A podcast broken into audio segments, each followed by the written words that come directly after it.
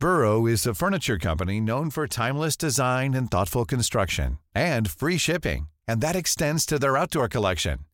Their outdoor furniture is built to withstand the elements, featuring rust-proof stainless steel hardware, weather-ready teak, and quick-dry foam cushions. For Memorial Day, get 15% off your Burrow purchase at burrow.com slash ACAST and up to 25% off outdoor. That's up to 25% off outdoor furniture at burrow.com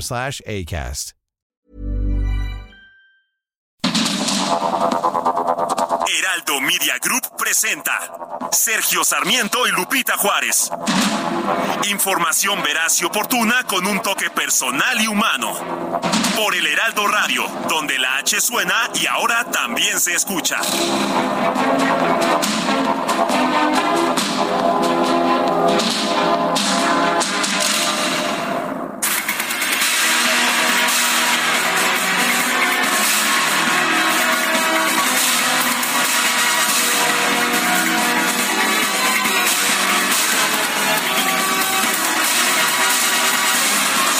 Son las 7 de la mañana con un minuto. Hoy es martes 18 de julio de 2023. Soy Sergio Sarmiento. Lo invito a que se quede con nosotros. Aquí estará bien informado, por supuesto. También podrá pasar un momento agradable. Nos gusta darle el lado amable de la noticia siempre y cuando la noticia lo permita, que no ocurre en todas las ocasiones, pero cuando ocurre lo hacemos con mucho gusto. Y para mí, pues como no lo voy a hacer con gusto, si tengo el gusto de estar todas las mañanas con mi querida compañera que ayer empezó sus transmisiones en teleabierta en el Heraldo Televisión, Guadalupe Juárez. Lupita Juárez, no me digas que estabas nerviosa. bueno, mi querido Sergio, siempre que se empiece un proyecto, pues me parece que todos tenemos algo de, nervio, ¿no? Ese que te impulsa a sacar las cosas adelante. Y yo con mucho gusto de poder saludarte a ti, al igual que a nuestros amigos del auditorio. Qué bueno que quien haya empezado algún proyecto esté contento, que le haya ido muy bien y que, bueno, pues tenga, Sergio, esta posibilidad de hacer las cosas que le gustan. Qué maravilloso poder trabajar en lo que te gusta y hacer las cosas que te gustan. Por lo pronto, te parece porque yo sé que aunque estás en, en teleabierta, a lo mejor, a lo mejor no le, no has perdido el gusto por la Ah, radio. tenemos un amor y una pasión por la radio, por supuesto que sí. Y como, y como siempre tenemos mucha información, Pues vamos de una vez porque si no ya sabes, nuestro equipo de producción se pone muy nervioso. Vamos pues a la información. Adelante. La aspirante a responsable de la construcción del Frente Amplio por México, a qué largo decimos para decir candidato, ¿verdad? Bueno, Xochitl Galvez amplió las denuncias que presentó ante el Instituto Nacional Electoral contra el presidente Andrés Manuel López Obrador. La senadora entregó ante el órgano electoral una ampliación de denuncia por difundir el pasado 14 de julio en su cuenta oficial de Twitter información sobre su persona y las empresas de las que es socia. Bueno, y tras los ataques de ayer durante la conferencia de prensa del presidente López Obrador, la senadora Xochitl Galvez respondió y dijo que el presidente tiene miedo porque sus corcholatas no levantan. El presidente tiene miedo, tiene miedo, y ya se le notó. Pues es que sus corcholatas son de flojera. No son divertidas, no levantan, pues hacen más de lo mismo, van a seguir con la misma estrategia. Entonces, pues salí, primero no me abrió, ahora que se aguante. La senadora del PAN también aprovechó para recuperar las palabras del presidente y responder a los ataques a través de redes sociales.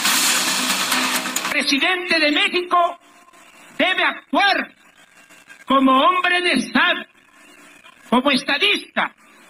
No debe comportarse como jefe de partido, de facción o de grupo.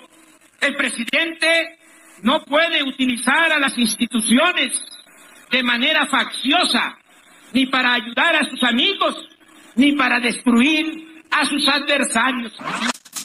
Sí, es el discurso, el discurso del desafuero del 24 de abril del 2005. Ayer lo citaba precisamente en mi columna periodística y pues Xochitl encontró el video, yo no lo encontraba este, cuando estaba escribiendo mi columna, encontré la transcripción pero no el video. Pues ahí está, eso fue lo que dijo el presidente cuando era... el otro presidente. Cuando estaba en la oposición. Cuando estaba de candidato. Sí, eran, eran distintos, dicen que ya cuando llegas a la presidencia pues no hay forma de que mantengas tus posiciones, tus principios que tuviste desde la oposición. Ay, la silla del águila. Híjole, como le decía Zapata, ¿verdad? ¿Qué tal?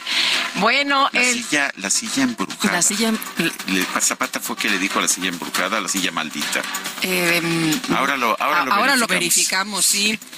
Oye, y el diputado de Morena, Alejandro Robles, presentó una denuncia ante la Fiscalía General de la República y la Unidad de Inteligencia Financiera de la Secretaría de Hacienda en contra de la senadora Xochitl Galvez por los presuntos delitos de lavado de dinero y de la, pues, de formar parte del llamado cártel inmobiliario. Ahora resulta que, bueno, pues le están sacando como a muchos en su momento. ¿Te acuerdas que el presidente tiene un, eh, por, por mes o por semestre, tiene una persona con la que va, eh, sí, sí, se va ensañando, periodistas, abogados, médicos, no importa. Y bueno, pues ahora, sí, jueces, ahora Xochitl Galvez, pues ahí está toda la los señalamientos que se han hecho.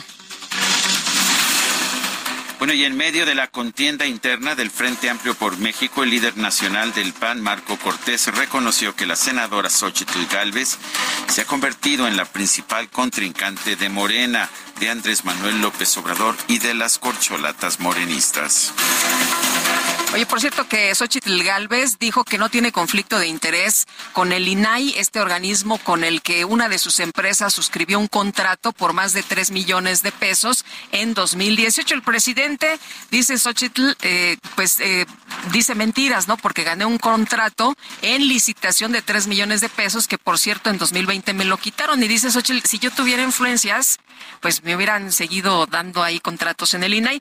Por cierto que en la gestión de Blanca Lilia Ibarra, que es la actual comisionada presidenta que ayer entrevisté, bueno, ella señala que en su gestión pues no han tenido ningún contrato con Xochitl Galvez. Bueno, y lo que sí ocurrió eh, fue que, eh, según anunció ayer Xochitl Galvez, que el presidente ordenó que se cancelara un contrato que, que estaba a punto de obtener con Banobras, ya la, ya la vetaron por ser opositora. Bueno, vamos a continuar. El presidente de la Cámara de Diputados, Santiago Krill, calificó al presidente Andrés Manuel López Obrador de cobarde y misógino, tras acusarlo de ejercer violencia política en contra de Xochitl Galvez.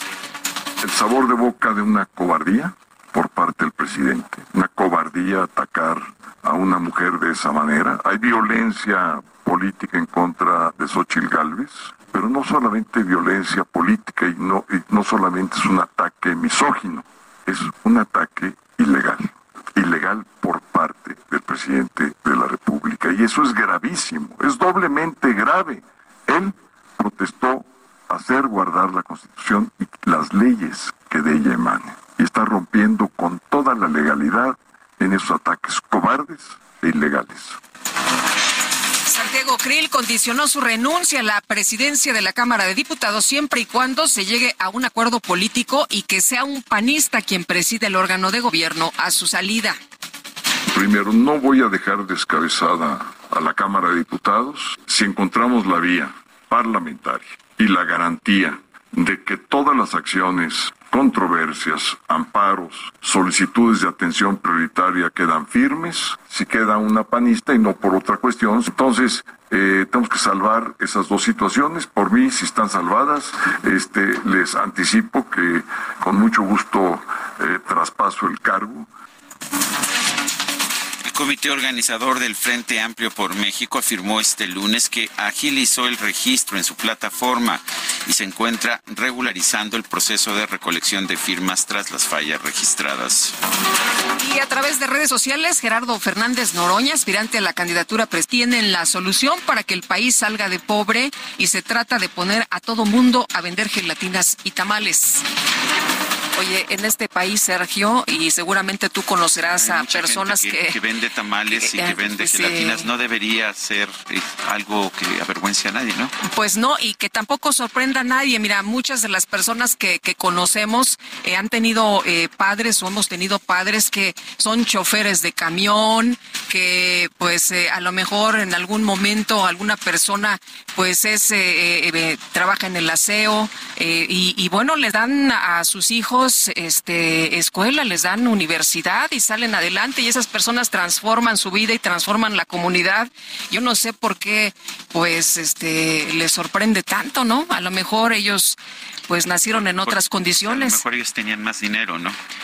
Bueno, pues en su gira por Baja California Sur, Ricardo Monreal criticó el uso de espectaculares por parte de los aspirantes de la 4T.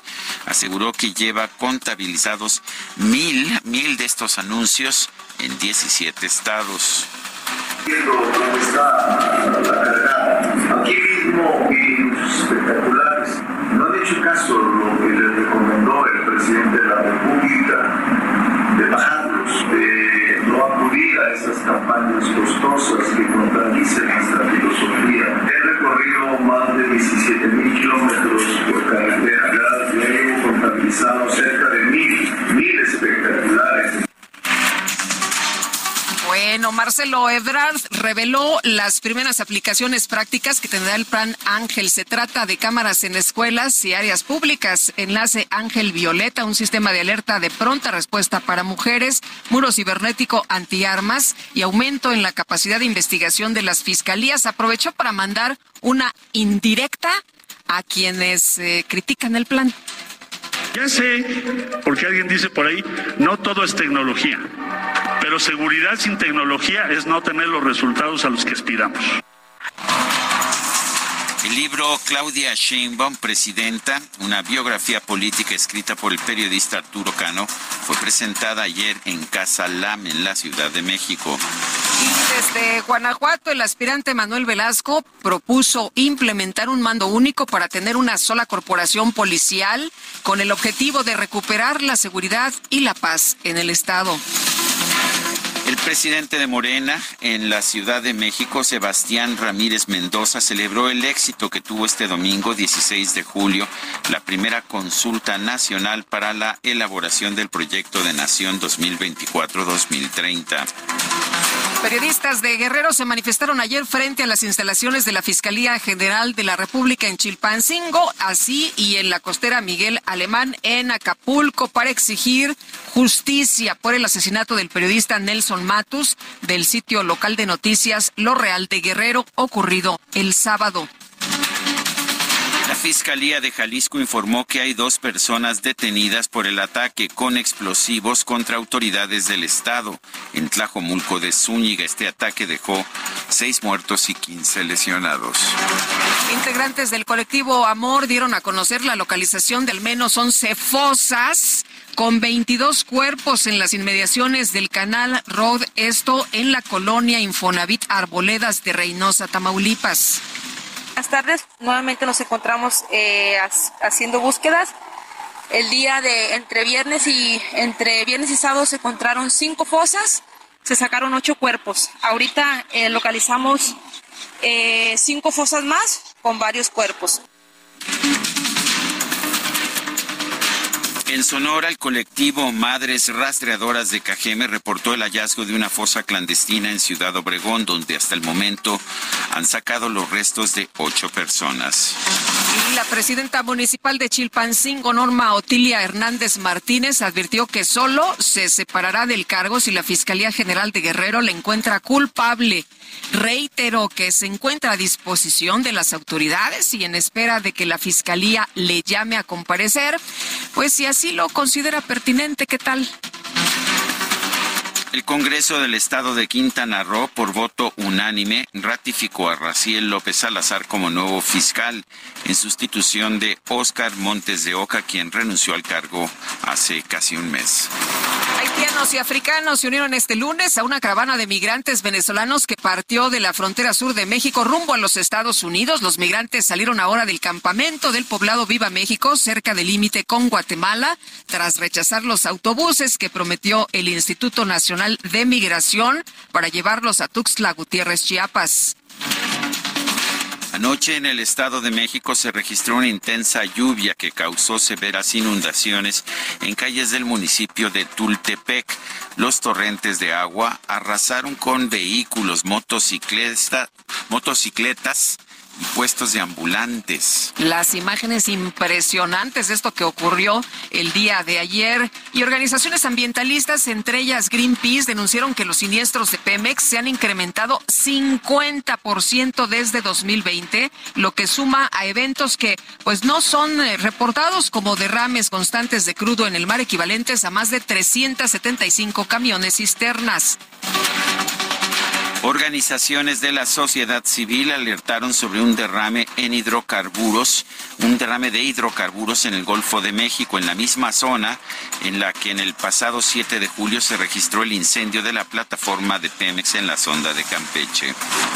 El presidente de los Estados Unidos, Joe Biden, exhortó este lunes a México a que intensifique los esfuerzos de conservación de la vaquita marina y la totoaba, dos especies en peligro de extinción, y amenazó con posibles sanciones comerciales si no hay resultado esto dentro de un año.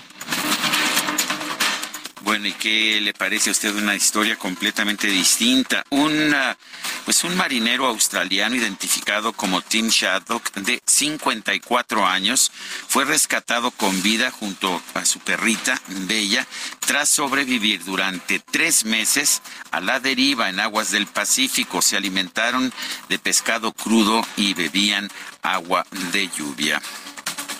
been through a, um, a very difficult ordeal at sea, um, and uh, I'm just needing rest and good food um, because I've been alone at sea a, a long time. Bueno, qué, qué historia, historia, con final sí. feliz, oye, qué bueno. Efectivamente, efectivamente, desde ayer que me llegaron las fotos y la información, dije, pero bueno, bueno, qué historia y, y, fíjate lo que son las cosas que mantuvo siempre a la perrita con él, que nunca se le ocurrió pues hacer nada con ella, fue su compañera. Realmente toda una historia de novela. Vamos a ver si no la pesca Netflix. pues sería interesante. Oye, el FBI, este, como, como el viejo y el mar, ¿no? Sí, como el viejo como y el, el viejo mar, y el mar. Bueno, el FBI confirmó que la ciudadanía estadounidense, Mónica de, la ciudadana, quiero decir estadounidense, Mónica de León Barba, el 29 de noviembre en Tepatitlán, Jalisco, fue liberada el viernes y ya se encuentra con su familia después de ocho meses. Imagínense nada más la desesperación. Afortunadamente en este caso sí regresó con la familia y además regresó viva. Hasta el momento no hay ningún detenido por el secuestro. Varios grupos defensores de los derechos civiles en los Estados Unidos interpusieron una demanda federal para impugnar la nueva ley de migración del estado de Florida.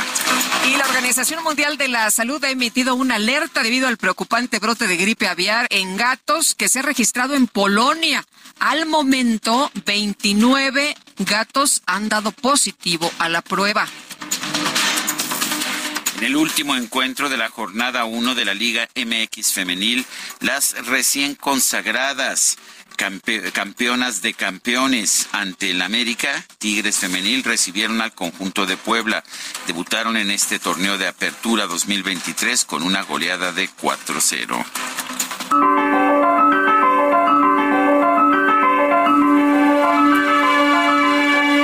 Bueno, vamos a la, a la frase de este día.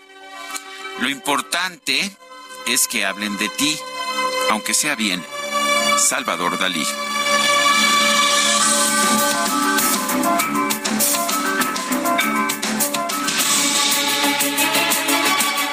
vamos a las preguntas. Ya sabe usted que nos gusta preguntar. A mucha gente que nos escucha le gusta responder a nuestras preguntas. Ayer preguntábamos en este espacio, dice Morena que no va a encerrar a sus corcholatas a pesar de la orden del INE.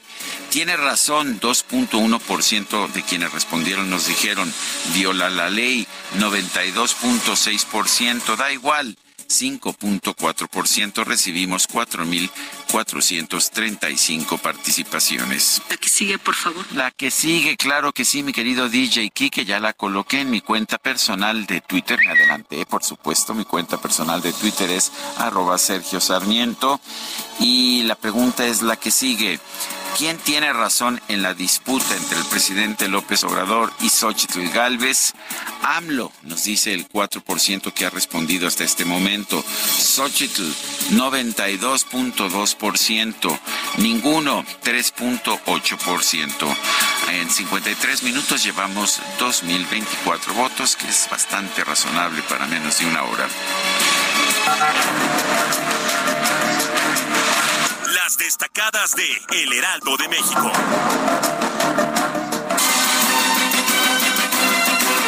Bueno, ¿ya votaste, mi querida Itzel? Muy buenos días, Lupita, Sergio, queridos destacalovers. No he votado. Siempre voto, siempre reviso que esté la encuesta, que esté la frase. Y si no está... Me regañan. Este regaño. Me parece muy bien. Me pasó hace algunos... ¿Qué fue? El, fue, un, ¿Fue este lunes? No, fue... Creo que la semana antepasada fue. Fue la, así que este, se ve que se me había olvidado la pregunta. la encuesta? Sí, estaba yo medio dormido. El público reclama, sí, como no. reclama la votación. Y, y, ahora, y la pregunta, muy bien, este, pues a votar al rato. A votar también, y esta mañana también traemos mucha información en el Heraldo de México, así que comenzamos con las destacadas. En primera plana, en cuatro años crece 63% aseguramiento de armas. Entre el primero de diciembre de 2018 y el 28 de febrero de 2023 se han asegurado 36.740. País, Tren Maya, prueban los cuatro vagones, verifican funciones de neumáticos y control de puertas. Ciudad de México aprueban dictamen, avanza Internet gratuito, Congreso Capitalino eleva acceso a rango constitucional. Estados, reforestación, plantan 87 millones de árboles en el Estado de México. Avanza 95% meta de gobierno en seis años. Llegaron a zonas forestales y urbanas. Orbe, en Afganistán aumentan los límites a mujeres. Un informe de la ONU revela restricciones en empleo y educación. Meta, clavados, podio y boleto a París 2024. La dupla mexicana de Kevin Berlín y Randan Willars logran el bronce en sincronizados en Japón y su pase a Juegos Olímpicos. Y finalmente, en mercados, inflación en el país sigue al alza canasta básica. La AMPEC dijo que se ubicó en promedio en 1.723 pesos, un alza de 1.76% en el mensual. Lupita, Sergio, amigos, hasta aquí las destacadas del Heraldo. Feliz martes. Igualmente, Itzel, muchas gracias. Buenos días. Son las 7 con 22 minutos. Vamos a escuchar. No, no es necesario que lo entienda, porque nunca le ha servido la razón, el corazón, el corazón no piensa, no, mi vida, para que te esfuerzas.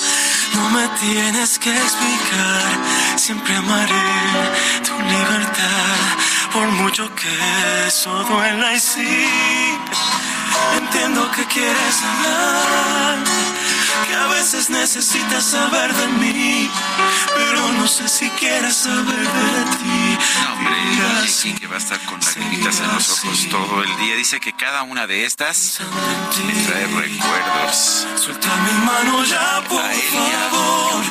Entiende que me tengo. Pues sí, mi querido Sergio, no sé por qué están tan alborotadas acá en la producción. Este, mira nada más, qué cosa. No voy a opinar. Digas nada ya, por favor. Bueno, pues vamos a estar escuchando a Sin Bandera, no hoy, sino mañana, pero nos quisimos adelantar a ver si nos invitan a la fiesta. Eh, mañana es cumpleaños de Noel Chagris, quien junto con Leonel García fundaron allá en el 2000 el grupo Sin Bandera. Yo creo que son un grupo de estos ah, de estos realmente impresionantes. Eh, vale la pena señalar a propósito que, que, pues se, se, se- se separaron hace ya algunos años y sin embargo siguen sonando por todos lados. Pero yo me los encontré en un vuelo a Tijuana, ah, no a Sonora, íbamos a Sonora y a Ciudad Obregón y me dijeron que pues están haciendo una gira y que en octubre van a estar aquí en la Ciudad de México. Ah, qué buena Me noticia. dijeron que nos van a invitar. eh. Me Vamos a parece muy bien. Los fuimos a ver alguna vez en el auditorio. Lo fui- y así también. Y la pasamos muy bien. en- bueno, a mí me tocó, ya no sé si a ti, en una fiesta de cumpleaños de Carlos Aguirre, eh, ya que en paz descanse, quien fue director de Grupo Radio Centro. Cantaron ahí también los de Sin Bandera y ahí pues tuve la oportunidad de estar bastante cerca de ellos. Y los hemos entrevistado y ¿sabes qué? Vámonos a una pausa porque Nos agarra el corte. así es. Nos va a dejar el avión. Te entiendo, pero mí. Cada palabra aumenta el dolor y una lágrima quiere salir.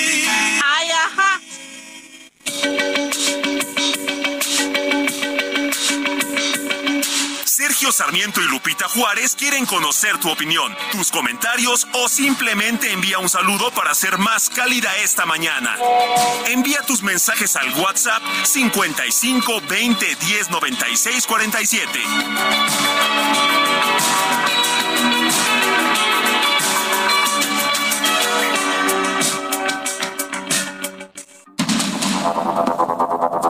Continuamos con Sergio Sarmiento y Lupita Juárez por el Heraldo Radio.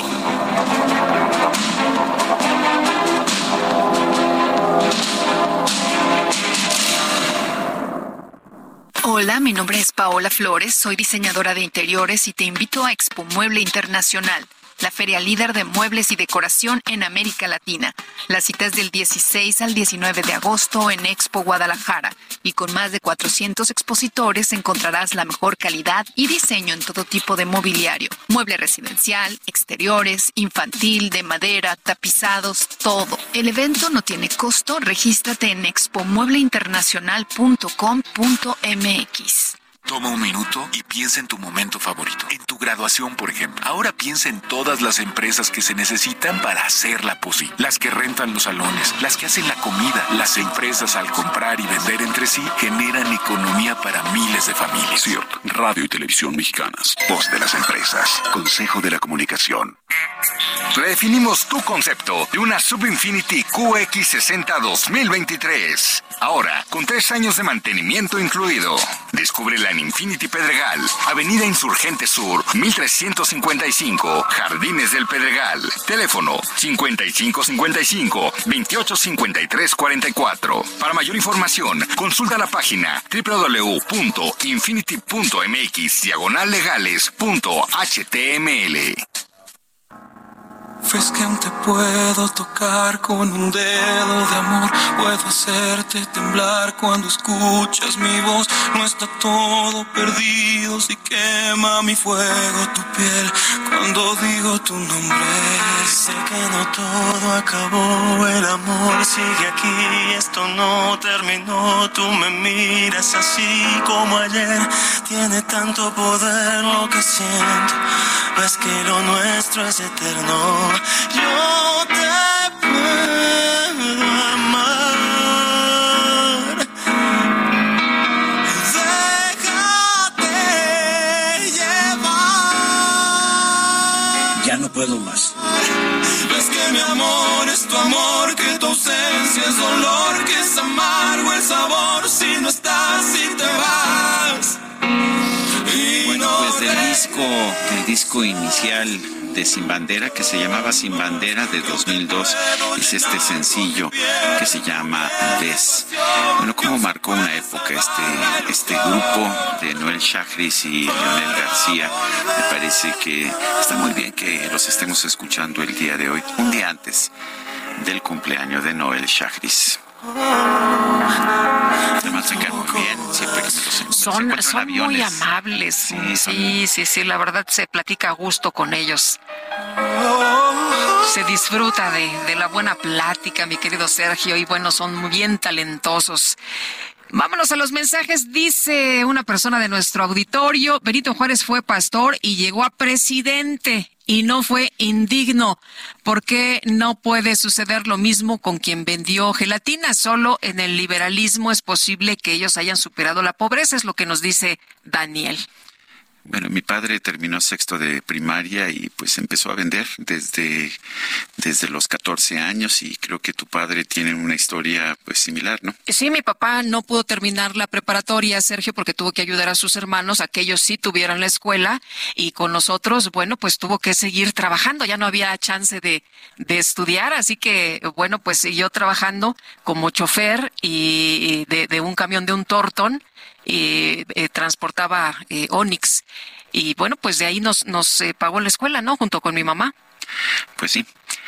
Pero mi padre terminó la prepa y como tenía muy buena labia, entonces empezó a vender, tenía 14 años, 15 años, este, trabajaba en tiendas y, y, era vendedor. Yo creo que este discurso no le va a ayudar al presidente y no le va a servir porque muchos de nosotros venimos de familias que, pues, y que se han esforzado y que han luchado mucho y que gracias a su esfuerzo a los otros ya las nuevas generaciones nos pudieron dar eh, la escuela y gracias a, a, los estudios pues pudimos salir adelante, ¿no? Mi madre terminó la secundaria, sí, ella sí la secundaria y, empezó a trabajar de telefonista desde los 16, 17 años de edad. Son las uh, 7 con 35 minutos y vamos con información. Morena denunció a la senadora del PAN, Xochitl Galvez, ante la Fiscalía General de la República por los presuntos delitos de lavado de dinero y de formar parte del llamado cártel inmobiliario en la Ciudad de México, sustentados en la declaración patrimonial de la senadora de hace 21 años. Elia Castillo, cuéntanos. Muy buenos días, Sergio Lupita. Los saludo con mucho gusto a ustedes y al auditorio. Así es, el diputado federal de Morena, Alejandro Robles, presentó una denuncia ante la Fiscalía General de la República y ante la Unidad de Inteligencia Financiera de la Secretaría de Hacienda en contra de la senadora Xochil Gálvez por los presuntos delitos de lavado de dinero y de formar parte del llamado cártel inmobiliario en la Ciudad de México, sustentados en la declaración patrimonial de la senadora de hace 21 años. El legislador que se ha caracterizado por presentar algunas de las iniciativas más controversiales de Morena, en conferencia de prensa anunció que este lunes presentó la denuncia penal en contra del aspirante a la candidatura presidencial del Frente Amplio por México ante la Fiscalía General de la República por presuntas irregularidades en su declaración patrimonial de 2002. Detalló que su caso es emblemático de la corrupción política, toda vez que dijo su declaración patrimonial de hace 21 años reconoce no más de 600 mil pesos en cuentas bancarias y dijo fue omisa y no reportó ser propietaria de la empresa Hightech International Service y de otra empresa de edificios inteligentes. Escuchemos parte de lo que comentó al respecto el diputado de Morena. Pudimos tener el antecedente de su declaración patrimonial del 2002, en la cual precisamente reconoce no más de 600 mil pesos entre tres cuentas bancarias. En todas es omisa de que es accionista o propietaria, como ha reconocido ser, de High Tech y de la, de la empresa de edificios inteligentes. Presentamos estas pruebas ante la Fiscalía porque nos parece importante y hemos dado parte también de esto a la unidad de inteligencia financiera porque está, están tratando de desviar la atención con algo que es fundamental. Alejandro Robles aseguró que no buscan inventar ningún tipo de delito a Xochil Gálvez y dijo le dan el beneficio de la duda para que compruebe la legítima procedencia de sus ingresos y de los contratos que tiene con empresas privadas. Cabe señalar que Xochil Gálvez fue jefa delegacional en Miguel Hidalgo en el año 2015 y comenzó su carrera como servidora pública en 2003 en el gobierno del expresidente Vicente Fox. En tanto, el presidente de la Cámara de Diputados, Santiago Krill, calificó al presidente Andrés Manuel López Obrador de cobarde y misógino y tras acusarlo de ejercer violencia política en contra de Xochil Gálvez por los ataques sistemáticos en contra de la senadora y aspirante a encabezar el Frente Amplio por México, aseguró que el titular del Ejecutivo ya se quitó la investidura presidencial y sus acusaciones y señalamientos son doblemente graves porque juró cumplir y hacer cumplir la Constitución y las leyes que de ella emanen. Escuchemos parte de lo que comentó al respecto. El sabor de boca de una cobardía por parte del presidente. Una cobardía atacar a una mujer de esa manera. Hay violencia política en contra de Xochitl Gálvez, pero no solamente violencia política y no, y no solamente es un ataque misógino, es un ataque ilegal. Ilegal por parte del presidente de la República. Y eso es gravísimo, es doblemente grave. Él protestó hacer guardar la Constitución y las leyes que de ella emanen. Y está rompiendo con toda la legalidad en esos ataques cobardes e ilegales. El diputado presidente aseguró que la oposición seguirá insistiendo en presentar los recursos legales necesarios ante las autoridades electorales para frenar y sancionar al titular del Ejecutivo por las violaciones a la ley que se suman al desacato que calificó de graves luego de que el presidente Andrés Manuel López Obrador no ha acatado las medidas cautelares que emitió la Comisión de Quejas y Denuncias del INE para que frene sus comentarios sobre temas electorales y opine sobre aspirantes de cualquier partido, ya sea a favor o en contra. Este es el reporte que les tengo. Muy buen día. Buen día, Elia, Elia Castillo. Gracias por esta información. Oye, y ahora el presidente está atacando mucho a Xochitl. No le cree que de vender gelatinas pues haya podido estudiar y haya podido eh, tener una empresa y luego ser exitosa con sus empresas. El presidente tuvo la fortuna de tener una familia que tenía una tienda, ¿eh? Al presidente le apodaban cuando era chavito, según un libro que leí hace tiempo, eh, que se llamaba también creo que los presidenciables. Los suspirantes. Los suspirantes, Jorge Cepeda Patterson. Ajá, de Jorge Cepeda Patterson, que ahora ya editó otro con, con los, eh, con los actuales aspirantes. Pero bueno, en ese entonces él decía que eh, le apodaban de muchas maneras, entre ellos el americano. Y le decían así porque la familia del presidente Andrés Manuel López Obrador abrió un almacén por ahí de los 70, un almacén de ropa en Villahermosa, al que abastecían con ropa de Fayuca que estaba, creo que, que prohibida, ¿no? La fayuca en ese entonces. Bueno, llegaban ahí a, Chetumal, Quintana Roo y, bueno, el, eh, de acuerdo con esta, con este libro de Cepeda, este, los compañeros de la escuela le decían el americano, porque el, eh, entonces eh, Andrés Manuel López Obrador usaba camisas que eran de los Estados Unidos. Imagínate, nadie tenía ese privilegio, ¿eh? Muy pocos que tenían, pues, la fortuna de tener cosas importadas porque no había tratado de libre comercio y siempre le decían que qué bonita camisa y él respondía es americana. Así que bueno, pues le pusieron el americano. Bueno, pues son las siete con cuarenta y un minutos. Eh, vamos con más información. El presidente nacional del PAN, Marco Cortés, reconoció que la senadora Xochitl Gálvez es la principal contrincante de Morena, del mandatario López Obrador y de las corcholatas de Morena. Misael Zavala, adelante. Muy buenos días, Sergio. Buenos días, Lupita. Efectivamente, Sergio, pues en un posicionamiento para defender a Xochitl Galvez Ruiz de los ataques desde Palacio Nacional, el dirigente nacional del Albi Azul, Marco Cortés, acusó al presidente López Obrador de que usa una burda estrategia para atacar a la legisladora por Acción Nacional, que en estos momentos pues sería la principal contrincante de Morena y también de las corchonatas. Como sus corcholatas ya están desinflando, ahora recurre a la burda estrategia del ataque, la descalificación y la difamación de la contrincante principal de él, su partido y sus aspirantes, fue lo que dijo el líder nacional del PAN. Cortés Mendoza responsabilizó al presidente Andrés Manuel López Obrador por ataques que reciba Xochitl Gálvez, su familia y clientes por las declaraciones que ha realizado el mandatario nacional contra la senadora. En este posicionamiento, el panista exigió al titular de la Unidad de Inteligencia Financiera, Pablo Gómez, que sea institucional, profesional y no realice activismo político contra Xochitl Gálvez o también el Frente Amplio por México con declaraciones de complots y también declaraciones paranoicas. Además, condenó el uso ilegal de la información del Estado para atacar a Xochitl Gálvez, pues se trata de un delito difundir contratos de empresas y de clientes tanto del sector público como como también el sector privado. El panista justificó que el PAN está pegado a la transparencia del patrimonio, pues como requisito para inscribirse en el proceso interno fue presentar su declaración 3 de 3 en materia de transparencia, lo cual pues también hizo Xochil Gálvez. Sergio Lupita, hasta aquí la información. Muy bien, Misael Zavala, gracias. Gracias por este reporte. Gracias, muy buen día. Bueno, son las siete, las siete de la mañana con cuarenta y tres minutos. Y tenemos más información esta mañana, Sergio. La Confederación de Cámaras Nacionales de Comercio, Servicios y Turismo dice que tras el bloqueo de lunes en la autopista del Sol, que afectó a los municipios de Chilapa, también de Axlitac, Acatepec y Chilpancingo, pues se provocaron grandes pérdidas. Y vamos a platicar con Héctor Tejada Shar, él es presidente con Canaco Servitur. Héctor, qué gusto saludarte. ¿Cómo estás? Muy buenos días. Bien, bien, ¿cómo estás tú? Qué gusto saludarte. Muchísimas gracias por el espacio, Lupita. También mucho saludarte. Gracias, gracias Héctor. Oye, pues eh, cuéntanos de estos, eh, eh, de estos impactos que, que han tenido pues después de las afectaciones ahí en, en las autopistas, en, concreto en la autopista del Sol. Sí, fíjate que nos reportan aproximadamente, cuatro, aproximadamente 400 50 entidades económicas afectadas, eh, 450, eh, perdón, unidades económicas afectadas hasta, hasta el día de hoy en, el municipio de Chilpancingo y los municipios aledaños que fueron afectados en esta, eh, por, el bloqueo a, esta carretera del Sol.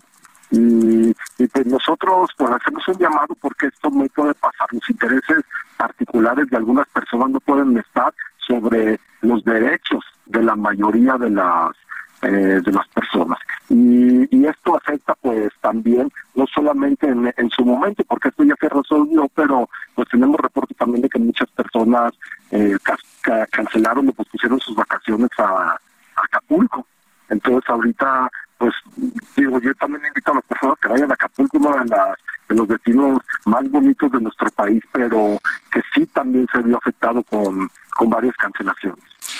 El, lo que lo que dice el gobierno es que no puede hacer nada que porque hay que respetar el derecho a la libertad de expresión. ¿Qué dicen ustedes? Sergio, eh, yo creo que la, el, yo no lo quiero hablar al derecho, yo no lo quiero hablar derecho, yo quiero hablar interés. Los intereses de uno no pueden estar sobre el derecho, porque ese sí es derecho, de otros de los otros al libre tránsito se les pasa se les atiende se les pasa otra parte pero lo, que no se deben de permitir por ningún motivo eh, Héctor, eh, ¿cómo, cómo eh, se puede eh, pues hablar con las autoridades? Eh, ¿Cómo se les puede hacer este llamado? Y justamente lo que tú mencionas, ¿no? De, que los derechos de unos no pueden estar sobre los derechos de, de otros. ¿Han ustedes tenido contacto con las autoridades y qué les dicen? Sí, fíjate que sí, esto no es un problema, esto es por señalar algunos de, de los problemas de bloqueos, pero estos bloqueos se dan en todo México y tienen afectaciones importantes en el traslado de las mercancías, en, el, en, el, tema turístico también. Eh, muchos viajeros eh, van a algún destino y, encuentran este bloqueo. Entonces es muy desmotivante para, para los mexicanos tener este tipo de pues este tipo de paros eh, que no, no pueden trasladarse de un de un lugar a otro las afectaciones de las mercancías que a veces hasta se echan a perder, no llegan, se pierde la oportunidad de la, de la venta en cierto momento, cuando hay una fecha importante que se genera un bloqueo y no llega la mercancía, pues ya pasó el día y ya se perdió. Entonces sí las afectaciones, las afectaciones son, son importantes y nosotros lo que hacemos un llamado a las autoridades es que pues encuentren mecanismos que realmente funcionen, nosotros ayudaremos con ellos definitivamente, pero pues necesitamos mecanismos que realmente funcionen para que esto no está sucediendo.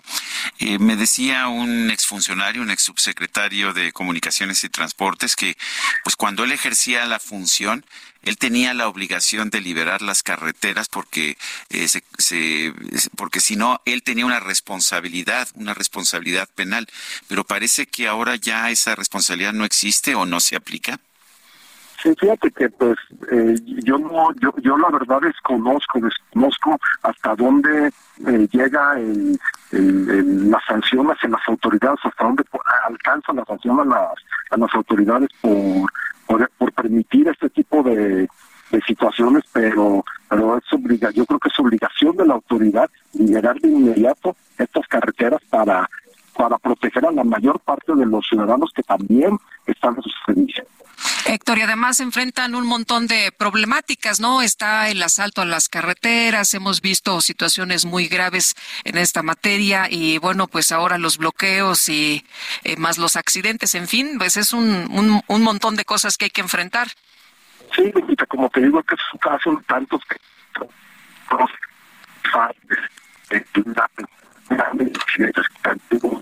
ya no te escuchamos bien, Héctor. Se, nos, se, nos este, fue un poquito la llamada.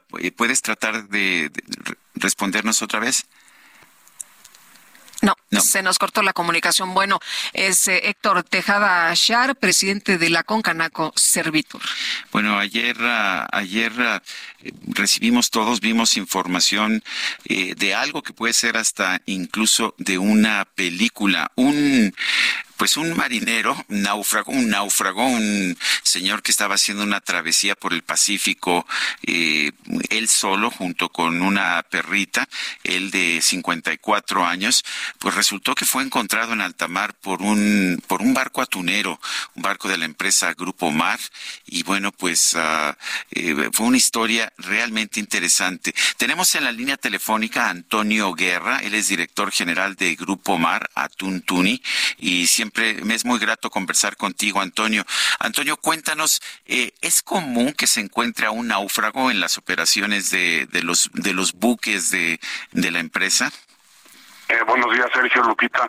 Te comento, eh, no, no, no es común. Sí, sí ha pasado en el pasado con algunos americanos, gente de Costa Rica, pero es algo realmente atípico.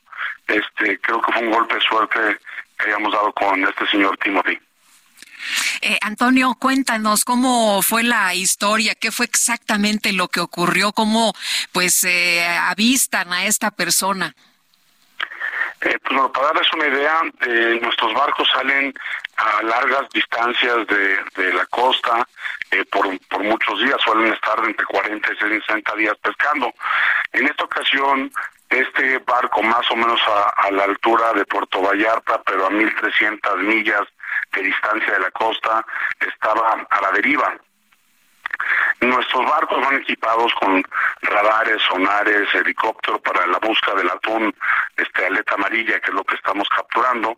Cuando encontraron en la distancia, pues un objeto flotante que no sabían qué eran, eh, mandaron el helicóptero, se percataron que era un catamarán que estaba a la deriva, este, se acercaron y encontraron en, en, bueno, en unas condiciones bastante precarias al señor y a su perrita, habían estado casi 30 días en el mar, se les habían acabado las provisiones, estaban viviendo del agua que recolectaban de lluvia, este, cuando tenían suerte que lloviera por ahí, este, y sinceramente estaban muy, bueno, muy contentos, tanto él como su perrita que han sido encontrados, porque yo creo que sí, sí estaban en una situación muy, muy peligrosa. Eh, supongo que, tengo entendido que hoy van a llegar al puerto de Manzanillo y van a llevar a este náufrago. Supongo que suspendió su, su viaje de pesca este barco, ¿no? Imagino que eso es, eso es caro. Eh, sí, el, barco ya estaba al final de su viaje de pesca. Lo primero que se hizo fue subir al, al, señor al barco, darle los primeros auxilios, reportarlo a las autoridades, este, eh, y también ahora sí que ahora sí que usando a los doctores de la de la planta pues ver qué le tenían que dar porque si le das demasiado de comer o de tomar en un momento dado su cuerpo está puede entrar en shock. Entonces lo tuvieron que levantar poco a poco hasta donde recuperó la normalidad. El barco encontró a este señor el jueves de la semana pasada y está llegando el día de hoy a, a Manzanillo. Antonio, pues qué buena historia, ¿no? Eh, se, se encontraron en el mar Sí, es, es una historia, de, como muchos dicen, de película, porque este señor enfrentó, tenía un catamarán y estaba yendo, eh, entendemos que de La Paz a la Polinesia Francesa, que es un viaje muy, muy largo, iba él solo con su perrita, este, pues dando la vuelta por esos lugares, este, le tocó una tormenta, le tumbó la vela, se descompuso todos sus equipos y, y al no tener propulsión, al no tener forma de comunicarse, pues estaba literalmente a la mano de Dios. Antonio, yo quiero aprovechar que estás aquí para hacerte otra pregunta que ya tiene que ver con el negocio del atún. Eh, el atún mexicano ha enfrentado barreras uh, de todo tipo en Estados Unidos y en Europa también. ¿Cuál es la situación en estos momentos? Pues mira, no ha cambiado mayormente. En Estados Unidos tienen un sello que no nos deja hacer la comercialización libremente, un sello que se impuso hace muchos años, este, más o menos por ahí del 90, el cual, pues, aunque no tiene una validez científica, sí tiene una validez comercial entre los compradores. Y en Europa seguimos con aranceles para poder exportar producto terminado. Este, no, no podemos vender eh, latas de atún eh, o producto ya en su en su terminación este porque nos pusieron aranceles desde desde que se negoció el Tratado de Libre Comercio con Europa. Y entonces, a pesar del Tratado de Libre Comercio, hay aranceles. ¿No se supone que los tratados de libre comercio son para eliminarlos? Eh, sí, pero hay algunos que se, se negocian y, y eh, ahora sí que en este caso literalmente eh, negociaron que dejaran el atún en México con aranceles. Eh, lo extraño es que si tú ves a los otros países de Latinoamérica, o ahora sí que ninguno de ellos tiene aranceles de gran escala con Europa, este, aunque no tengan tratados de libre comercio. Bueno, pues Antonio Guerra, director general de Grupo Mar, Atuntuni, gracias por conversar con nosotros. Hoy llega finalmente este buque atunero con, con, con este náufrago, Timothy Lindsay eh, Sharrock, y tengo entendido que lo recibe pues el, el principal accionista de la empresa, don Antonio Suárez, ¿no? Don Antonio San Manzanillo, yo creo que podrá entrevistarlo dependiendo de la condición de, del señor Timothy. Y lo primero yo creo que es le den un buen chequeo médico para asegurar de que todo esté bien con él. Bueno, fuerte abrazo, Antonio, gracias. Sergio Lupita, gracias por, por conversar. Gracias, buenos días. Bueno, es una historia que yo me imagino que ya la agarrará Netflix. Bueno, vamos a una pausa y regresamos.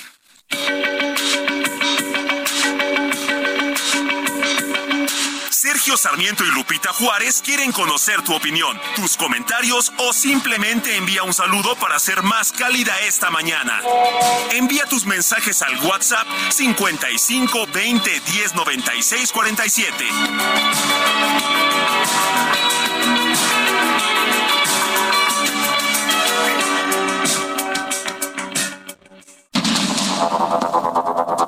Continuamos con Sergio Sarmiento y Lupita Juárez por el Heraldo Radio.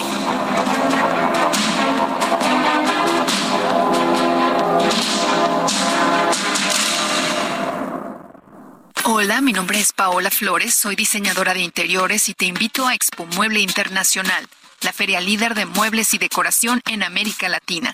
La cita es del 16 al 19 de agosto en Expo Guadalajara y con más de 400 expositores encontrarás la mejor calidad y diseño en todo tipo de mobiliario. Mueble residencial, exteriores, infantil, de madera, tapizados, todo. El evento no tiene costo, regístrate en expomuebleinternacional.com.mx. El 18 de julio fue decretado por la ONU como el Día Internacional de Nelson Mandela, como reconocimiento a los aportes del expresidente de Sudáfrica en materia de cultura de la paz y la libertad. El objetivo que persigue esta celebración es demostrar que cada persona puede ser el detonante de un gran cambio dentro de sus comunidades, tan solo al realizar acciones sencillas como enseñar artes o deportes a los niños, crear un albergue para los necesitados o crear un centro de acopio de medicinas para ayudar a los enfermos de bajos recursos. Nelson Mandela nació el 18 de julio de 1918. Fue un abogado y activista, el primer presidente afrodescendiente de Sudáfrica. Durante su mandato logró algo que para muchos era imposible, que fue la reconciliación nacional de su país. Logró darle voz a todas las víctimas de crímenes cometidos durante el régimen de apartheid por medio de lo que él llamó la Comisión para la Verdad y la Reconciliación. En esta no, no me toca ser el que te ama, ni nos toca hacer juntos la cama, ni dar cuentas de reloj. En esta no, no coinciden nuestros universos, ni podemos escribir un verso que describa nuestro amor. No, no coincide. En esta no, No nos toca caminar el mundo, ni viajar hasta lo más profundo de este cielo que se abrió. En esta no, nuestra historia nunca comenzó. Tal vez en otra vida pueda darte todo lo que siento en esta no. ¿Cómo ves, Guadalupe? No coinciden nuestros universos. Bueno, hay, hay dolor, hay palotra.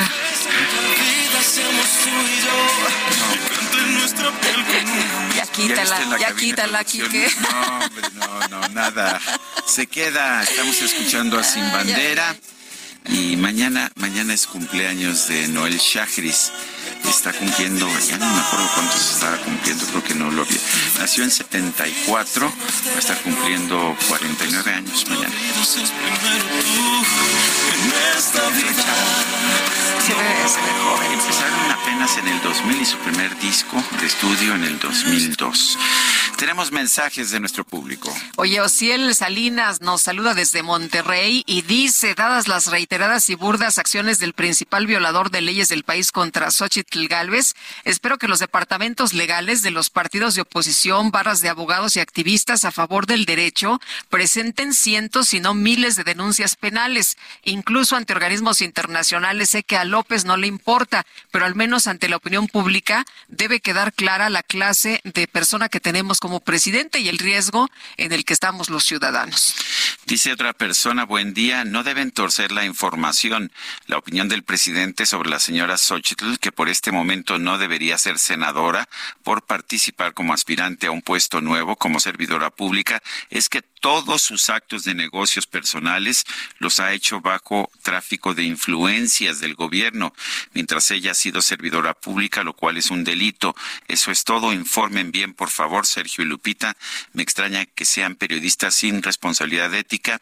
No pone su nombre esta persona. Xochitl Galvez creó su empresa en 1992. Ya para 1994 eh, había empezado a ganar premios como, eh, pues como empresa del año, como empresa notable. eh, y en el 2000 en el 2000, en enero del 2000, eh, fue nombrada por el Foro Económico Mundial como uno de los Young Global Leaders, de los grandes líderes internacionales jóvenes. Todo esto antes de que pues empezara a trabajar. La encontró Vicente Fox, no porque tuviera una carrera política, sino porque los headhunters, los buscadores de talento, le dijeron aquí hay una mujer extraordinaria. Y las licitaciones han sido las que le han dado los contratos. Ha ganado no de manera directa. Y tú sabes que en esta administración muchos contratos se han dado de forma directa, sin concurso, pero de acuerdo con la información que se ha dado a conocer y que mucha de ella es pública, este, porque todo lo que se hace con el con los gobiernos es público, se puede consultar, esta persona que nos escribió lo puede consultar, pues han sido con licitaciones. Así que, bueno, pues ahí está, ¿no? Hay que tener toda la información. Claro. Son las ocho con seis minutos. Vámonos al clima. Vámonos al clima, dijimos, Quique. El pronóstico del tiempo con Sergio Sarmiento y Lupita Juárez. Bueno, hay que eh, comprenderlos. Estaba limpiando la lagrimita de, de- Ay, ay, ay, bueno. Pero ya está con nosotros Livia González, es meteoróloga del Servicio Meteorológico Nacional de la Conagua. Livia, ¿qué nos espera en materia de clima para las próximas horas? Buenos días, Lupita, Sergio, les saludo con gusto. Y bueno, les comento que durante este día continuará el ambiente caluroso a muy caluroso, principalmente en los estados de la península de Baja California, noroeste, norte y noreste de México, así como en la península de Yucatán, donde las temperaturas continuarán superando los 35 y 40 grados Celsius. Eh, esto en cuanto a las temperaturas. En cuanto a las lluvias, se estarán presentando en zonas del occidente, centro, sur y sureste del país debido a la presencia de canales de baja presión y a la abundante entrada de humedad del Océano Pacífico y del Golfo de México. A su vez, también en la península de Yucatán, hacia la tarde y noche, estamos pronosticando que se presenten algunas lluvias con intervalos de chubascos y estas serán ocasionadas debido a la aproximación de una nueva onda tropical que es la número 14 y estará aumentando la probabilidad de lluvias hacia la península de Yucatán. En cuanto a la Ciudad de México, les comento que para este día la temperatura máxima que estamos pronosticando es de 26 a 28 grados Celsius con un 60% perdón, de probabilidad de que se presenten lluvias con intervalos de chubascos acompañados de descargas eléctricas.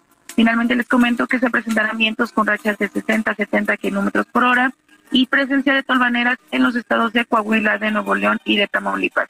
Eso sería la información meteorológica. Muy bien, gracias Livia. Para servirles que tengan buen día. 8 con 8.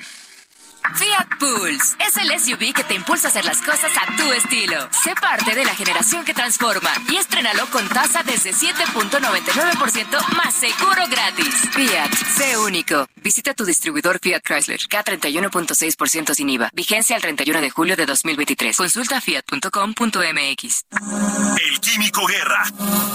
Con Sergio Sarmiento y Lupita Juárez. Químico Guerra, ¿qué nos tienes? Buen día. Buenas noticias, Sergio Lupita, me quedé verdaderamente asombrado. He hablado con ustedes varias veces acerca del desarrollo que van a tener las baterías hacia el futuro, ¿no? Todo lo que está alimentando esta era de la información, las baterías de los coches eléctricos, las baterías de los celulares, de todos los gadgets, etcétera, y que viene una revolución, he hablado con ustedes de esto, de las baterías de estado sólido. Hasta ahora las baterías que tenemos tienen necesariamente un electrolito líquido, ¿no? Se había podido lograr el no tener esto y el, electrolito líquido tiene eh, las buenas propiedades, pero también sus peligros, por ejemplo, se forman a lo largo del tiempo, de los meses o años de uso de una batería, unas agujitas de litio en las baterías de ion litio que se llaman dendritas y que pueden terminar perforando a la batería y eso es lo que ha producido algunos incendios, ¿verdad? En coches eléctricos, ¿verdad? Que de repente se queman, hemos oído de algunos casos de Tesla o lo hemos experimentado con los teléfonos que se calientan, etcétera. Eso tiene que ver con las baterías eh, de litio.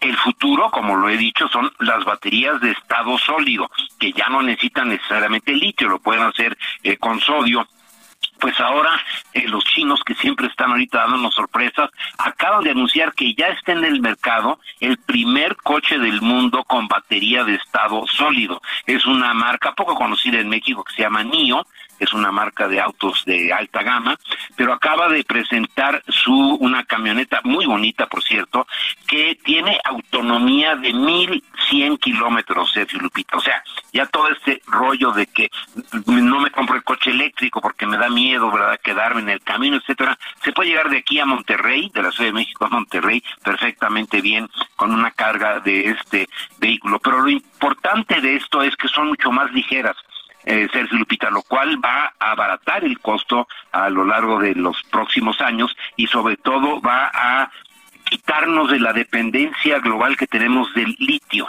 Esto está liberando a la humanidad de la dependencia de litio con las baterías de estado sólido. Eh, las baterías de estado sólido son pues un desarrollo muy interesante porque tienen características muy importantes en relación a las baterías eh, de litio son eh, mucho más seguras y aguantan sobre todo temperaturas mucho más bajas. Fíjense, el rango de estas baterías de este coche NIO va en temperaturas de menos 60 grados, o sea, temperaturas que casi no existen en el planeta, hasta más 60 grados. Ya no tenemos este problema con los celulares que si los dejamos expuestos al sol eh, se pueden dañar, etcétera, porque este es mucho más resistente. Así que nos están dando sorpresas los chinos, pero lo que quiero comentar con ustedes, Sergio Lupita, es que esto es un, un hito más, un elemento más en esta megatendencia que estamos teniendo a nivel global hacia la electrificación de la movilidad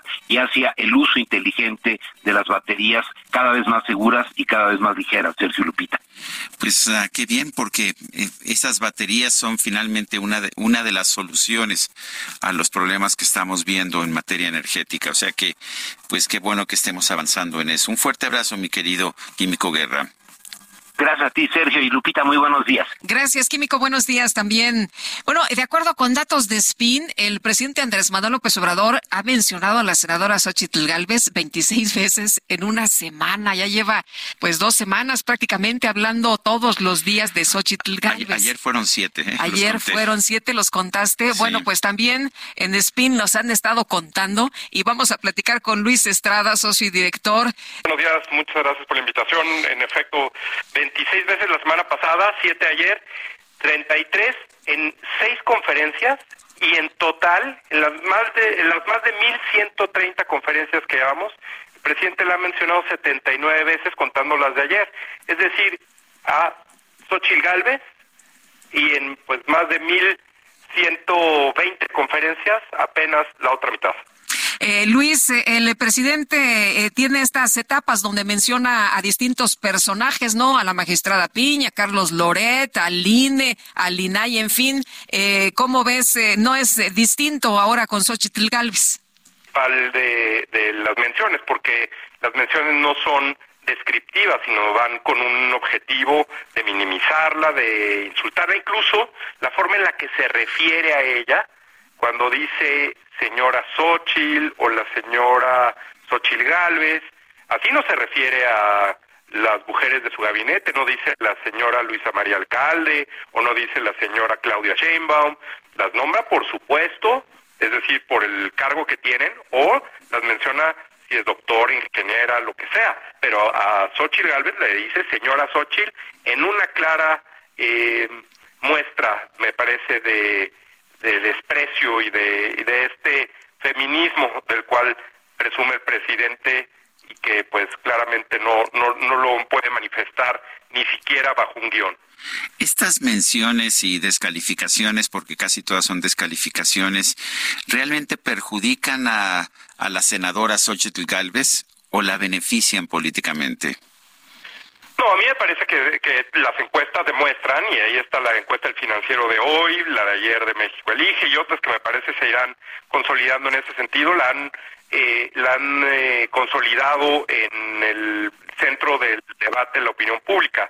Nada más que eh, no olvidemos que las conferencias del presidente nadie las ve. Entonces no es que el presidente le esté colocando ahí, sino que más bien el observar al presidente López Obrador hablando tantas veces de Xochitl Gálvez no genera este efecto, sino más bien es una consecuencia del efecto. El presidente López Obrador, ya lo hemos platicado en este espacio, va detrás de la agenda pública todo el tiempo y que el presidente esté hablando así de Xochitl Gálvez demuestra que el presidente va detrás y está tratando de alguna forma de bajarla, eh, de quitarla de la discusión, pero en realidad lo único que está demostrando es que está eh, reforzando ese efecto, pero eh, en, en, el sentido de que el presidente está en su contra. Creo que también otro de los efectos importantes de esto es eh, para aquellos que decían que el presidente López Obrador no está en la boleta o no va a estar en la boleta del 24, el presidente López Obrador es el enemigo a vencer en las elecciones del año que entra, no importa quién sea su candidato.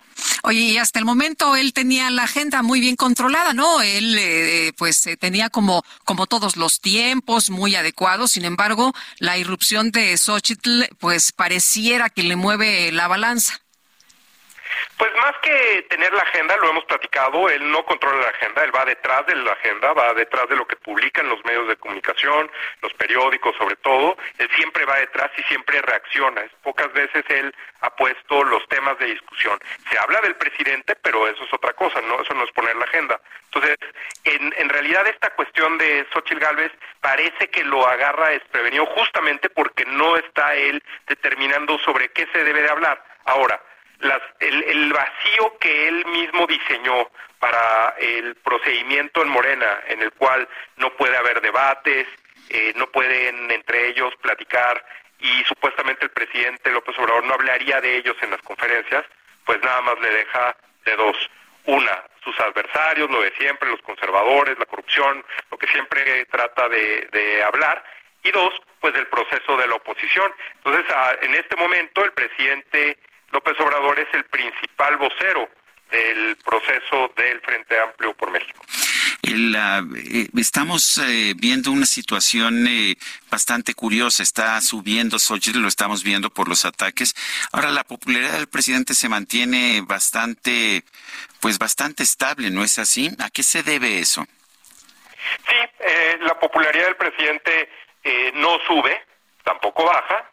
Tuvo esa caída de los noventas que lo tenían los encuestadores que hoy lo tienen en 55-60 y eh, pues lo hemos visto eh, en diferentes análisis, en una encuesta de salida en el Estado de México que hizo DeFoe, que analizamos desde SPIN, eh, es los programas sociales. El principal determinante de la popularidad del presidente López Obrador es el dinero que da a la gente y que en cierta forma mientras eso se mantenga, el presidente López Obrador no caerá en términos de popularidad. Ya en los análisis de las políticas públicas, de su desempeño en salud, en economía, en seguridad, esos todos, en todas las encuestas, siempre están debajo de su popularidad, que pues en realidad es meramente los programas sociales. Normalmente los eh, regímenes autoritarios o los regímenes de un partido hegemónico que busca mantener la popularidad se sostienen eh, casi todos con un sistema de eh, ayudas o programas sociales o dinero en efectivo. Eh, Luis, dice el presidente que bajo protesta pues ya no va a hablar de Xochitl, eh, pero dice que mientras no se lo cepillen, pues mientras no le notifiquen, él va a seguir hablando. Sí, evidentemente pues lo que él va a tratar de hacer es meter ruido en el proceso interno del Frente Amplio por México, tratando de asociar eh, la idea de la, lo que él ha venido construyendo por cinco años, que son eh, los opositores, el PRI, el PAN, eh, la corrupción, la mafia del poder, todos estos adjetivos que durante años ha mencionado, pero que ha repetido en estas conferencias de prensa, para tratar de asociar y decir que Xochitl, es la, Xochitl es la representante de ese eh, de, ese grupo que pues evidentemente para el presidente es el origen de todo lo que él no ha podido arreglar. Incluso ya hemos visto ayer, por ejemplo, Viridiana Ríos en una columna en Milenio, explica justo eh, lo que dice el presidente, ¿no? Eh, parecería que están de acuerdo el presidente insultando y luego Viridiana Ríos tratando de explicar lo que el presidente dice en términos de cómo la idea de Xochitl Galvez se debe asociar a la mafia del poder. Muy bien, pues Luis Estrada, como siempre, gracias por conversar con nosotros. Muy buenos días. Al contrario, Sergio Lupita, muchas gracias por la invitación. Muy buenos días. Hasta luego. Bueno, pues ahí está. Y eh, estaba viendo esa, esa encuesta del financiero que mencionaba Luis Estrada.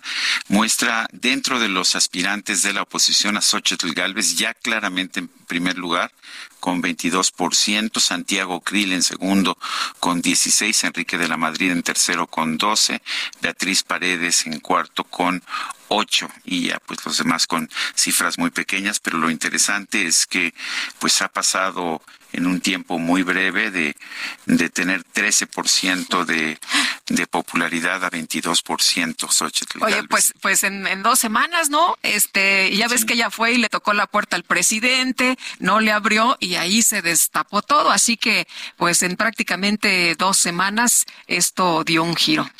Son las ocho con veintiún minutos. Vamos a las calles de la Ciudad de México. Israel Lorenzana, ¿qué nos tienes? Adelante.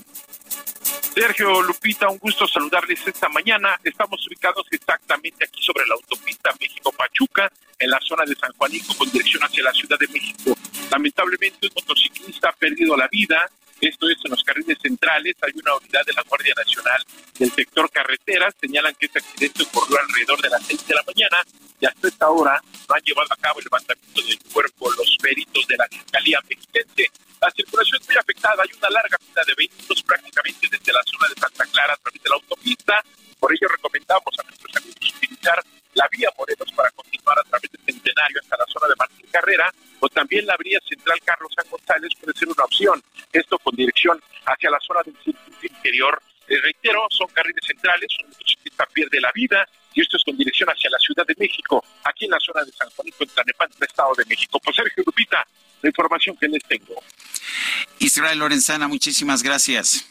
Hasta luego. Y Javier Ruiz, ¿cómo te va? ¿Qué tal? Muy buenos días. Muy bien, Lupita, Sergio, excelente mañana. Tenemos información de la zona oriente de la Ciudad de México, en específico información de la calzada general Ignacio Zaragoza, eh, un tráiler que transportaba aproximadamente 25 toneladas de pollo enlatado, eh, pues no soportó la base de la caja y se partió en dos.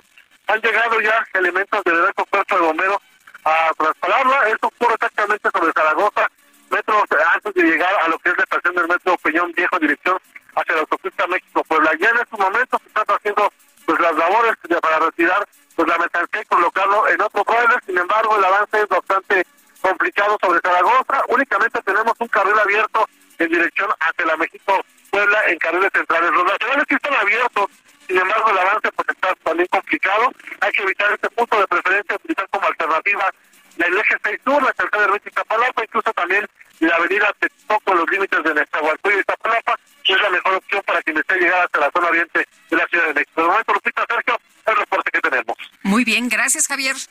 Estamos atentos, hasta luego. Hasta luego, muy buenos días. Bueno, y uh, una, la dirigencia nacional de Movimiento Ciudadano reveló ayer una encuesta donde, donde señala que más del 70% rechaza la pos posibilidad de una alianza político-electoral entre Movimiento Ciudadano y los partidos del Frente Amplio por México. Este resultado se presentó a tres días de que el Consejo Nacional de Movimiento Ciudadano creó una comisión para, pues para buscar, para considerar las distintas posiciones de su partido y según uh, Movimiento Ciudadano este rechazo es contundente. Señala, sugiere que no se van a unir a la alianza de la oposición. Son las 8 de la mañana con 24 minutos. Nuestro número para que nos mande mensajes de WhatsApp es el 55 2010 9647. Vamos a una pausa y regresamos.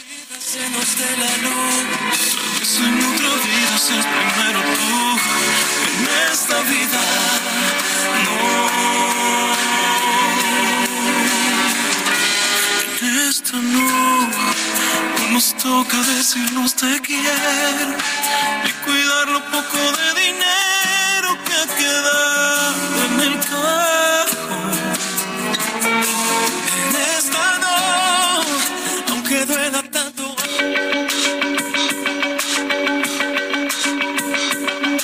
Sergio Sarmiento y Lupita Juárez quieren conocer tu opinión, tus comentarios o simplemente envía un saludo para hacer más cálida esta mañana.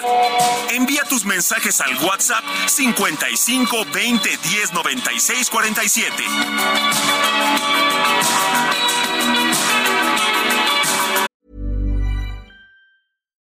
Millions of people have lost weight with personalized plans from Noom, like Evan, who can't stand salads and still lost 50 pounds.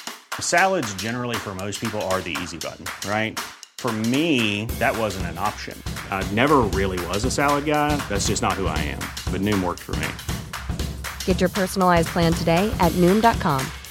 Real Noom user compensated to provide their story. In four weeks, the typical Noom user can expect to lose one to two pounds per week. Individual results may vary.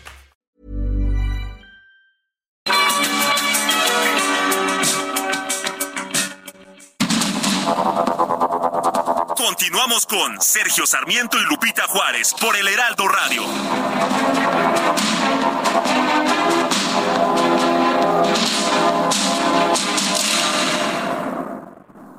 Descubre nuestro sub más lujoso, Infinity QX80 2023. Experimenta una total tranquilidad al recibir la protección inigualable de Infinity Black por 5 años. Visítanos en Infinity Polanco, Calzada General Mariano Escobedo, 476, Anzures. Teléfono 5590-357748. Para mayor información, consulta la página www.infinity.mx, diagonal legales.html. Jaque Mate con Sergio Sarmiento.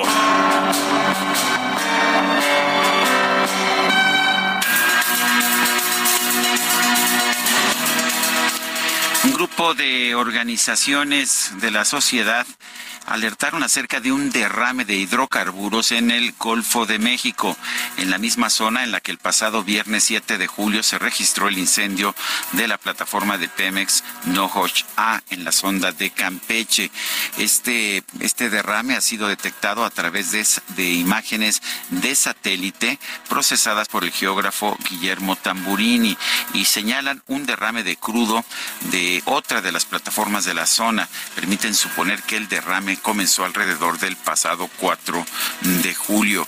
Aquí vale la pena señalar que Pemex no ha eh, no ha negado que haya ocurrido este derrame, pero tampoco lo ha afirmado y ciertamente no ha cumplido con el protocolo que debe ser dar a conocer este tipo de desastres ecológicos de manera oportuna. Simple y sencillamente no lo ha hecho. Pemex está enfrentando, de hecho, a una situación cada vez más complicada. La agencia de calificaciones ah, de deuda Fitch Ratings le ha bajado su calificación a B más de W menos que tenía con anterioridad. Esto hace que la deuda de Pemex se incremente en el costo y puede tener consecuencias muy negativas para la empresa. El patrimonio negativo de esta empresa se vuelve cada vez peor. Si tiene patrimonio negativo, esto quiere decir que todos los activos de Pemex eh, no alcanzan a cubrir la deuda de esta empresa, que es la petrolera más endeudada de todo el mundo. El presidente López Obrador prometió cuando estaba en campaña que su propósito era fortalecer a Pemex. La verdad es que las circunstancias han sido completamente distintas. Lo que estamos viendo es que Pemex se deteriora cada vez más, se convierte en una empresa con menor capacidad, con un patrimonio cada vez más deteriorado y además en que se registran accidentes eh, con una frecuencia creciente. Y esto, por supuesto, esta no es la forma de fortalecer a esta empresa. Yo soy Sergio Sarmiento y lo invito a reflexionar.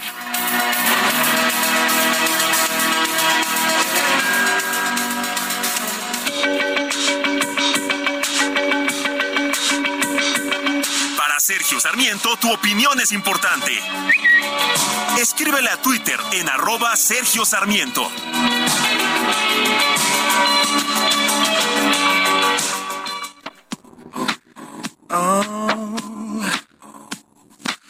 Tengo los recuerdos rotos y me mata poco a poco el desierto en que me quedé. Un suspiro más me queda vivo en un toque de queda. Hace tiempo me resigné. Y ahora tú regresas y borras un beso toda tranquilidad.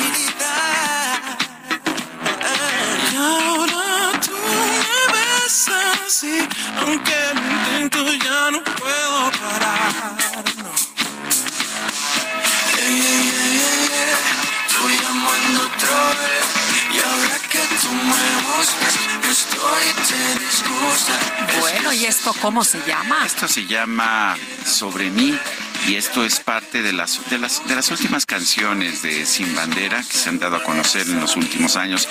Aquí los acompaña Maluma.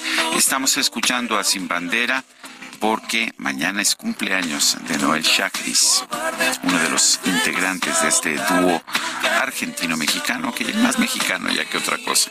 Por lo menos no sé si has escuchado a Noel Chacris este platicar, habla ya más como mexicano. que Ya, como bueno, es que ya son muchos años. Oye, nos dice una persona al auditorio, buen día, Lupita y Sergio. Les escribe Rodrigo Salazar desde San Pedro Garza García, Nuevo León, respecto a la desafortunada declaración del compañero Noroña en donde hace alusión a lo que tuvo que hacer Xochitl Galvez para salir adelante vendiendo gelatinas y tamales y que así saldremos adelante de nuestros problemas en México, me causó tanta tristeza y rabia porque muchos, con mayor o menor necesidad, empezamos autoempleándonos.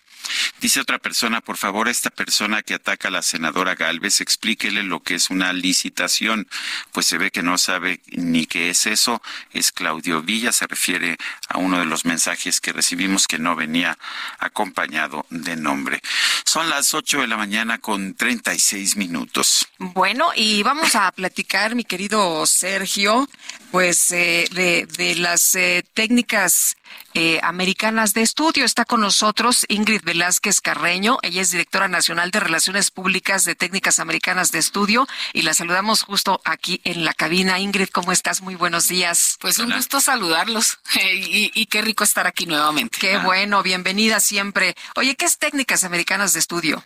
Técnicas Americanas de Estudio es un programa de lectura inteligente, donde una persona logrará tener una velocidad de 2.000 palabras por minuto, con completa concentración, comprensión y retención total.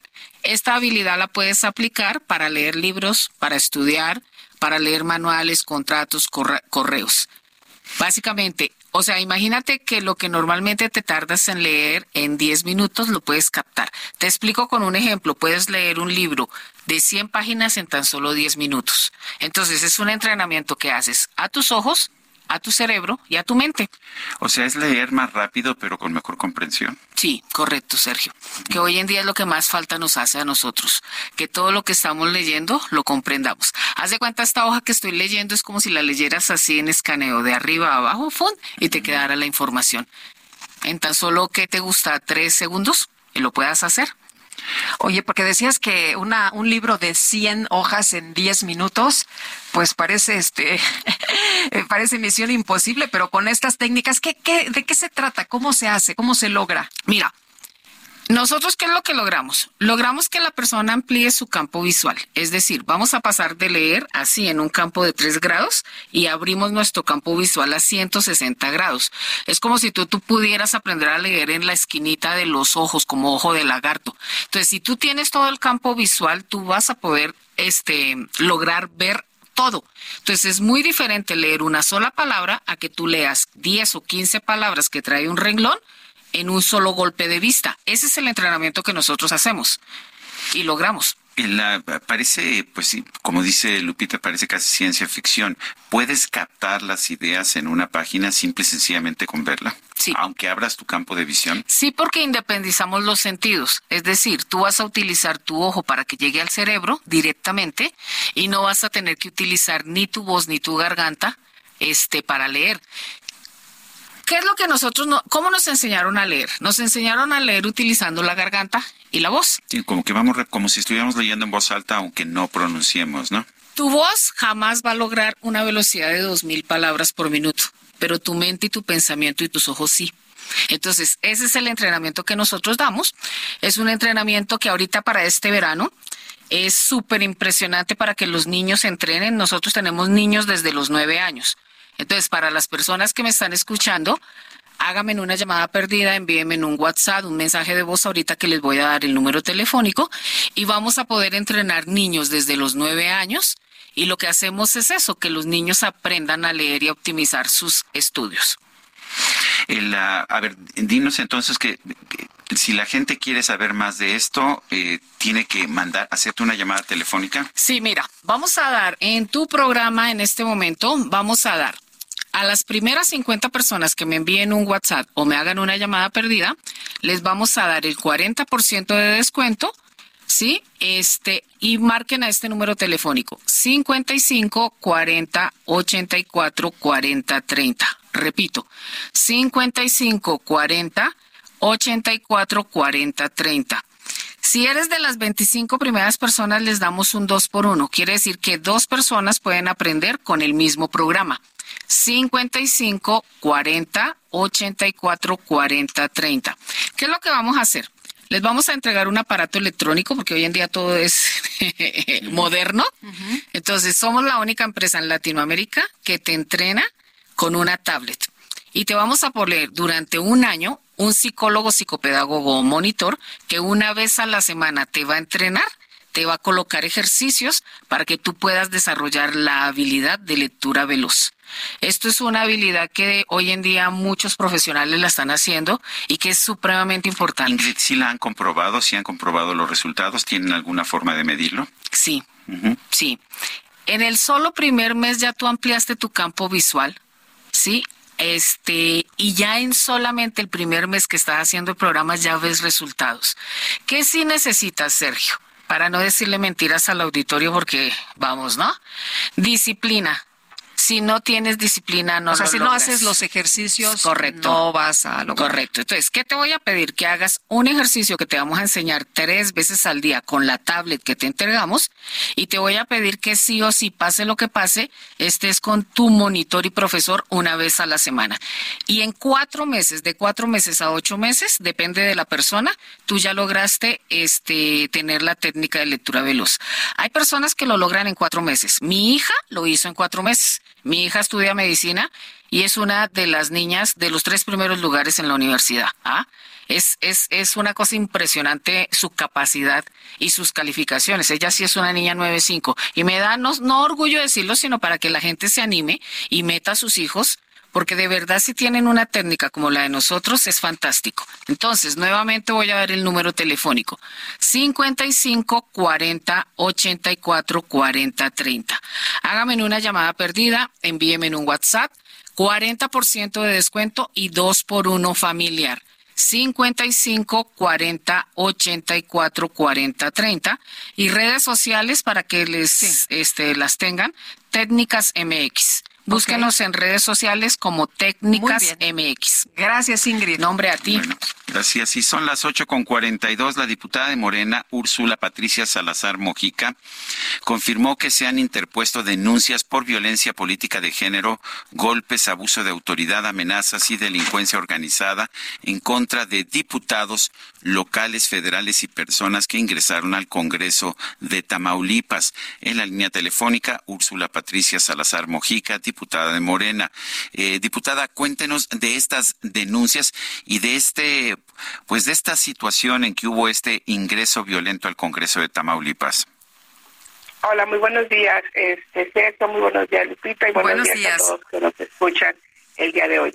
Efectivamente, eh, todo surge a raíz del día 10 de julio de este año, donde fue notificada la sentencia de, dictada por el Tribunal Electoral del Estado, donde ordena que la presidencia de la Junta de Coordinación Política fuera el presidente, el diputado Félix Fernández Aguilar, quien pues era es el eh, coordinador del grupo par- parlamentario de Acción Nacional.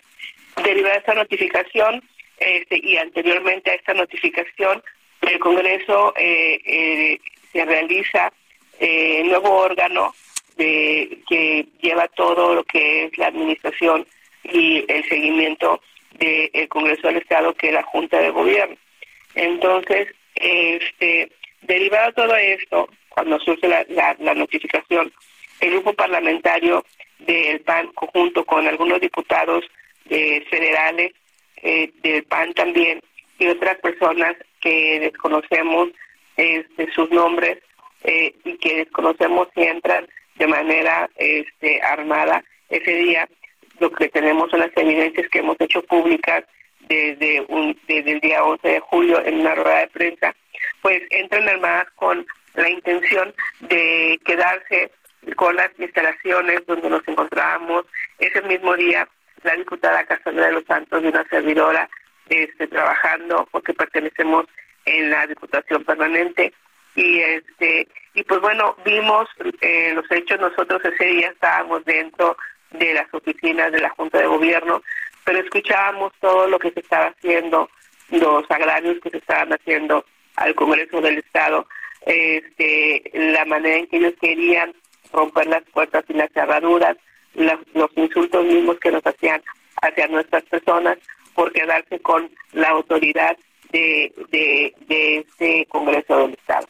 Y pues bueno, a eso nosotros tuvimos a bien, este, eh, esos, esos hechos, pues tuvimos la necesidad de tomar acciones legales, uno de carácter electoral, en la que personalmente el día 12 de julio presentamos una denuncia ante el por violencia de género contra los diputados este, Félix y, Luis René. Y, aquí me fui más atrás, Sergio, porque desde el año pasado ellos a mi, hacia mi persona ponían sobrenombres como Lady Moches o Lady este, Roba Celulares. El día 30 de junio del 2022 me, no me permitieron participar en la sesión de, eh, de la Junta de, Gobierno cuando ellos, eh, cuando él la presidía. Y, y también con los hechos ocurridos este año, eh, donde nos gritaban una serie de insultos como que, que no podemos permitir las mujeres. Este, la diputada Casana presenta también ante Yetam este, esta misma denuncia por violencia de género. Y, y pues bueno también hemos hecho de carácter penal este ante la Fiscalía Especializada en la Investigación de Delitos eh, contra la Violencia con las Mujeres, este, en razón de género, en la Fiscalía General de Justicia del Estado de Tamaulipas, y esta misma denuncia la, ratificamos el día 13 de julio por los mismos hechos y está dirigida a los diputados de Acción Nacional, tanto locales como federales. ¿A, todos los este, diputados? a todos los diputados del grupo parlamentario, porque todos, este Lupita, estuvieron presentes en los hechos y, y al momento de que si ustedes ven los, los videos que presentamos eh, y que fueron, fíjate, estas cámaras de, de del Congreso internas fueron puestas cuando el diputado Félix García Aguiar era eh, quien presidía la Junta hace un año eh, que de alguna manera nos la arrebataron este y pusieron esas cámaras para estarnos vigilando. Hoy son el instrumento que nos da la veracidad de lo, del vandalismo que se eh, realizó el día 10 de julio, este, esos actos que todos fueron cómplices, los diputados, porque no, no hicieron nada para, para evitar que, este, ¿cómo se llama? que eh, a nuestra coordinación de comunicación social y este también compañero de todos los medios de comunicación porque él se ha dedicado toda su vida a, ser reportero fuera eh, sacado del recinto de una manera agresiva este y, cambiando la versión como ellos siempre lo hacen este que fue agrediendo a una diputada local sin embargo cuando la agresión fue al revés y vimos claramente cómo ellos actuaron. Y pues no podemos quedarnos con los brazos cruzados. También ya el presidente de la Diputación Permanente, el diputado Humberto Armando Prieto Herrera, presentó una una este, queja, una una, una este, denuncia también penal a la Fiscalía Especializada de Violaciones a Derechos Humanos eh, en delitos de alto impacto y violaciones a derechos humanos dependientes de la Fiscalía General de Justicia contra los mismos actores. Eh, y también pues decir que todo el grupo parlamentario y en mi parte de lo que yo represento como, como presidenta de la Junta de, de Gobierno, refrendar todo el apoyo a José Inés, que es nuestro coordinador y nuestro jefe de, de comunicación social del Congreso, este y quien, como mencionaba, toda su vida se ha dedicado a, informar, como lo hacen ustedes, pues refrendar nuestro apoyo a que haya justicia y que esto no vuelva a suceder. Porque la libertad de expresión y toda la comunicación tiene que estar siempre abierta al pueblo de México y al pueblo de Tamaulipas. Diputada Úrsula Patricia Salazar Mojica, gracias por hablar con nosotros. Gracias, Sergio. Placer. Bueno, son las 8 de la mañana con 50 minutos. Vamos a un resumen de la información más importante. Desde la conferencia de prensa de esta mañana en, Palacio Nacional, el director general de Banobras, Jorge Mendoza Sánchez, anunció que el próximo 14 de septiembre comenzará a operar el tren interurbano México-Toluca en el tramo Sinacantepec-Lerma en el Estado de México. Estamos estimando que vamos a iniciar con la primera parte, la primera etapa de operación de este tren el 14 de septiembre del presente año. Vamos a iniciar con el tramo Sinacantepec a Lerma en el Estado de México. Vamos a iniciar con cuatro trenes, de los cuales ya están en pruebas y llevan pruebas satisfactorias. Son cuatro estaciones, Sinacantepec, la estación de Pino Suárez, Toluca Centro, la de Tecnológico Metepec y la de Lerma. El recorrido de Sinacantepec a Lerma es de 20 kilómetros y será en solamente 16 minutos y va a existir una frecuencia en cada una de las estaciones cada 10 minutos. ¿Y cuánto va a costar? Porque este depende, ¿no? De cuánto cueste. Puedes tomar un transporte público, pues ¿no? sí, te puedes tomar un pecero, te puedes tomar un autobús, este, En fin. en fin, el director general del Instituto Mexicano del Seguro Social, Zoé Robledo, informó que el IMSS Bienestar ya firmó acuerdos con 22 estados del país para ocuparse de los servicios de salud públicas. Desde el primero de abril del 2022, que se firmó el primer convenio de federalización con el estado de Nayarit, han sido ya 22 entidades que han firmado eh, convenios para ampliar la operación de IMSS Bienestar. Se han transferido 253 hospitales, 21 unidades médicas de especialidades, así como 4.146 centros de salud. Gobernador de Jalisco, Enrique Alfaro, descartó que exista un rompimiento con Movimiento Ciudadano. Esto luego de que ni él ni funcionarios estatales participaron en la reunión nacional del partido. Cuatro personas muertas y dos más heridas es el saldo que dejó un ataque armado en la colonia Maravillas en el municipio mexiquense de Nezahualcóyotl. El enviado del Papa Francisco para mediar en la guerra en Ucrania, el cardenal italiano Matteo Zuppi, viajará a Washington tras una visita a Kiev y Moscú. Se reunirá con el presidente de los Estados Unidos, Joe Biden. El expresidente de los Estados Unidos, Donald Trump, informó que recibió una carta de la Fiscalía en la que se le nombra como objetivo de la investigación sobre el ataque al Capitolio el 6 de enero del 2021. She stole my heart, Mexico. Oh, oh, oh, oh, oh, oh. Mexico. Oh, oh, oh, Oh, oh, oh, oh, oh. She left a mark on soul. Oh, oh.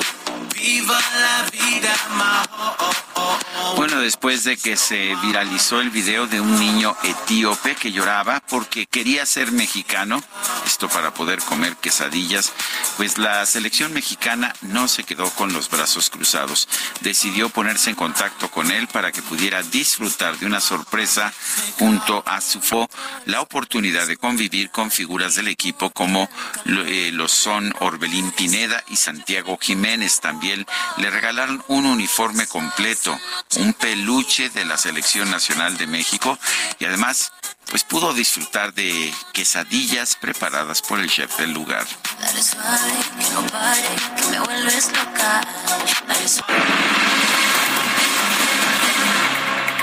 Son las 8 de la mañana con 54 minutos. Le recuerdo nuestro número para que nos mande mensajes de WhatsApp. Es el 5. Si hubiera sabido que eras un caso perdido, sin dudarlo hubiera huido de ti. Nunca fui cobarde, pero es demasiado tarde. Tu cadera se apodera de mí. Y ahora regresas y borras un beso toda tranquilidad. Y ahora tú me besas y, y aunque lo intento ya no puedo parar. Ey, ey, ey, ey, estoy amando otra vez.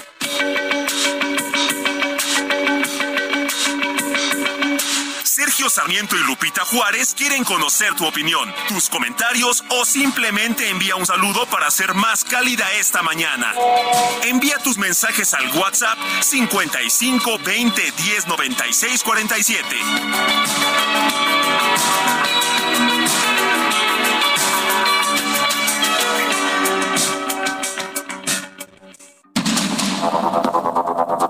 Continuamos con Sergio Sarmiento y Lupita Juárez por el Heraldo Radio.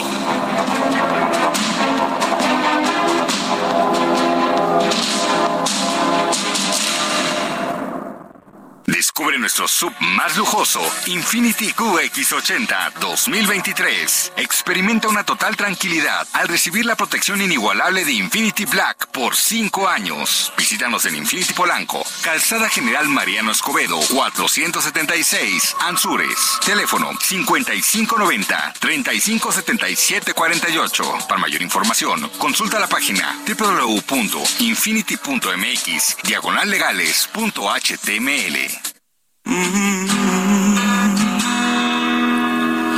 Aún ni siquiera te tengo y ya tengo miedo de perderte amor. Qué rápido se me ha que dentro todo este dolor. Es poco lo que te conozco y ya pongo todo el juego a tu favor. No tengo miedo de apostarte, perderte si me da pavor. No me queda más refugio que la fantasía. No me queda más que ser que hacerte una poesía. Porque te vi venir y no dudé, te vi llegar abracé y puse toda mi pasión para que te quedaras. Contéstame, contéstame. Y me arriesgué con la verdad. Te acaricié y al fin abrí mi corazón para que tú pasaras. Oh, mi amor, te di sin condición para que te quedaras. Ahora esperaré algunos días para ver si lo que Seguimos escuchando música de Sin Bandera. Esta se llama Te di venir. Me espera cada madrugada. ¿Cómo decía, Quique? Tú ya no quisieras volverse. Bueno, vámonos a los... Contéstame. Contéstame. Contéstame. Bueno, vámonos a los mensajes. Qué afán de López Obrador, nos dice una persona de nuestro auditorio, de atacar a Xochitl Galvez. Si tanto la ataca es porque él sabe que ella es un peligro para la continuidad de su gobierno, que se ha caracterizado por sus mentiras e ineficiencias. Ah, pero yo tengo otros datos. Atentamente, Lucas Armina. Dice otra persona, el presidente sigue enseñando el cobre con su actitud misógina y aprovechando su puesto para atacar a las personas que no se le doblegan. El partido que supuestamente defiende a los pobres se burla de las personas que venden gelatinas. Es René Miranda. Son las nueve de la mañana con tres minutos. ¿Y qué crees, Guadalupe? ¿Qué pasó? Ya llega y, y llega este, fíjate que ahora sí afinaron el motor, ya llega este sin Muy silenciosa, muy silenciosa. Ya, ya será, ya se habrá convertido, ya es eléctrica. Eh, Pues no tanto, pero, pero lo que sí veo es que al interior alguien vende gelatinas. Sí, es la microdeportiva. Me delata la mirada. Ay, monos. Hacerme el tonto para casi a mí no me importa nada. Qué coche tan precioso. Prefiero vivir y perder que no haber vivido nada. Si te vas, quedaré en un dolor que jamás conocí. La microdeportiva. Como arena en el viento.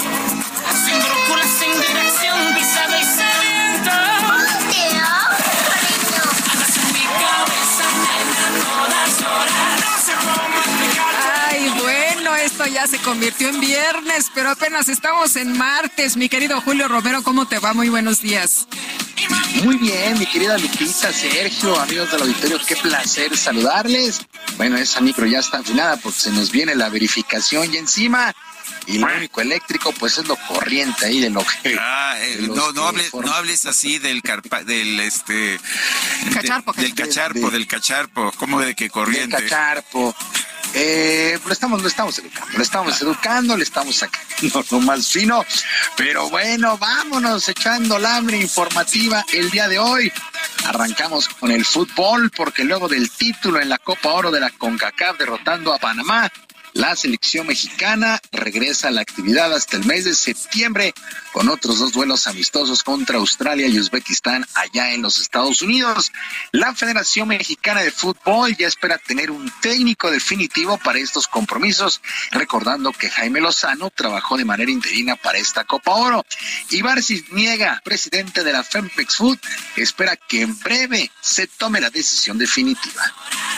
No es un tema de votos, es un tema de criterios, como lo dije anteriormente, Jaime Lozano está totalmente dentro de los, dentro del, que tenga el perfil, digamos, este, lo, entendemos de esa manera, pero no, les pido que no traten de, ver si les soy hoy, la- no hay una declaración para darles hoy, pero pensemos en dos, tres semanas a más tardar, o sea, queremos simplemente agotar los procesos y, y tener un criterio claro y bien definido, ¿no? Claramente él ha hecho un buen trabajo y estamos conscientes de eso. Primera vez. Déjala que Bueno, las palabras de Ibar Cisniega, que al igual que Uriel Antuna, Edson Álvarez y Santiago Jiménez, regresaron a nuestro país. El anotador del gol, el llamado Chaquito Jiménez, dio todo el crédito al trabajo en equipo para lograr este objetivo.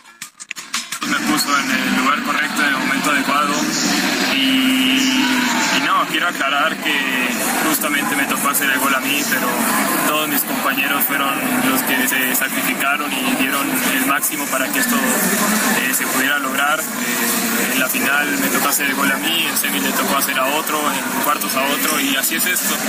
Eh, somos un equipo y todos ganamos y todos perdemos.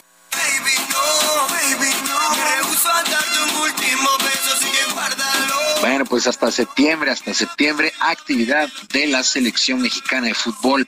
Mientras que luego de tres jornadas en el torneo de apertura del fútbol mexicano, pues este se detendrá para dar paso a la League's Cup contra equipos de la MLS allá en los Estados Unidos. En el duelo que más llama la atención de entrada es el de Cruz Azul contra el Inter de Miami, ya que aquí debutará el argentino Lionel Messi con su nuevo club. Es muy curioso, los últimos lugares de cada liga se estarán viendo las caras el 21 de julio. En el seno de Cruz Azul no hay temor por enfrentar a Messi, por el contrario, se dicen motivados. Pero antes de este duelo, el técnico cementero Ricardo Ferretti explotó contra un reportero que señaló en un podcast que el Tuca no asistía a los entrenamientos los días martes y miércoles y los jueves llega tarde. El timonel aclaró que no está porque mantiene juntas con la directiva y pidió respeto a su trabajo. Si no puedes comprobar, yo me quedo con la boca callada, porque soy hombre. Y si digo algo a alguien, o si me dicen, yo voy y se lo digo. Él dijo, punto. Yo no soy chismoso, yo soy hombre. Y como hombre me tengo que hacer respetar. Y no te permito lo que tú andas diciendo, si no lo puedes comprobar, eres un mentiroso y me estás defamando. Y cuando yo te vi, te vi, te vi, te vi. Bueno, se enojó Ricardo el Tuca Ferretti y pues se suma que Cruz Azul pues es el único equipo que no ha ganado un solo punto en la naciente campaña, ha perdido sus tres duelos. Y la empresa Soccer Media Solutions oficializó la visita del equipo del Barcelona femenil a nuestro país para enfrentar a las últimas campeones de la Liga Femenil MX, las Águilas del América y las Amazonas, el equipo de Tigres de la U de Nuevo León. José Eskenazi, director general del organismo, reiteró que el Barça vendrá con sus mejores jugadoras, encabezadas por Alexia Putelas y la portera Catacol. El 29 de septiembre estarán visitando a las Águilas en el Estadio Azteca y el primero de septiembre irán al Estadio Universitario contra las Amazonas. 29 de agosto y primero de septiembre serán estos duelos. Y el equipo mexicano de nado artístico continúa dando buenos resultados al ubicarse en el cuarto lugar dentro del Campeonato Mundial de Natación que se desarrolla en Fukuoka, allá en Japón. El conjunto tricolor terminó a 4.86 puntos de meterse al podio en la rutina acrobática detrás de China, Estados Unidos y Japón. Por su parte, los que sí lograron meterse al podio fueron los clavadistas Kevin Berlín y Randall Willars, que se colgaron el bronce en los saltos sincronizados 10 metros varonil, además de lograr la plaza olímpica para nuestro país a pesar de la falta de apoyo por parte de las autoridades federales. Al respecto habló el propio Kevin Berlín. Después de Tokio, no, casi dos años que, lleva toda este, esta situación, eh, aún, no, aún no se arregla. Eh, obviamente estamos esperando eh, que se pueda arreglar lo más pronto posible, que pues con todo esto no, no, no hay una, no, no sabemos qué vaya a pasar, pero mientras esto no se arregle, nosotros seguimos eh, enfocados en lo nuestro.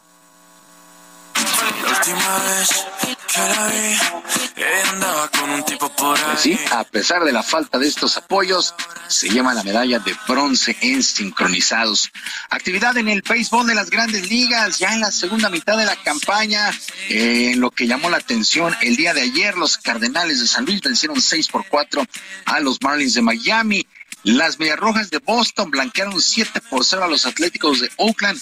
En este duelo el mexicano Alex Verdugo se fue de 4-1 con Boston. Las Mantarrayas de Tampa Bay perdieron 3 por 2 ante los Rangers de Texas. Randy Arozarena, el mexicano de 3 nada con una producida. Isaac Paredes de 1 nada como bateador emergente para Tampa Bay. Los Nacionales de Washington vencieron 7 por 5 a los Cachorros de Chicago. De tal manera como están los líderes de división en la Liga Americana en el este, las Mantarrayas del Tampa Bay, en la central los Mellizos de Minnesota y en el oeste los Rangers de Texas. La Liga Nacional tiene al mejor equipo de la campaña, que son los Bravos de Atlanta, 61 ganados, 31 perdidos. Son líderes de la División Este. La Central es encabezada por los Cerveceros de Milwaukee y la División Oeste por los Dodgers de Los Ángeles, ya la segunda mitad de la campaña allá en el béisbol de la Gran Carpa. Sergio Lupita, amigos del auditorio, la información deportiva este martes. Yo les deseo un extraordinario día y por supuesto les mando un abrazo. Muy bien, mi querido Julio, muchas gracias. Muy buenos días. Buenos días para todos. Hasta luego.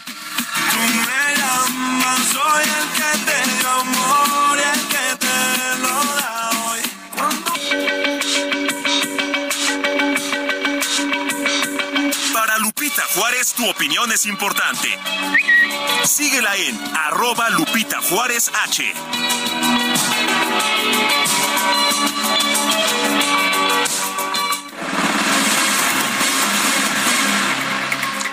El comité organizador del Frente Amplio por México simplificó el registro de las firmas de apoyo ciudadano a los aspirantes, a los aspirantes a, ser responsable de la construcción de este Frente Amplio por México. Esto ocurrió después de las fallas registradas en el sitio web. Simple y sencillamente no había forma de entrar y a registrar las firmas. Elia Castillo nos reporta.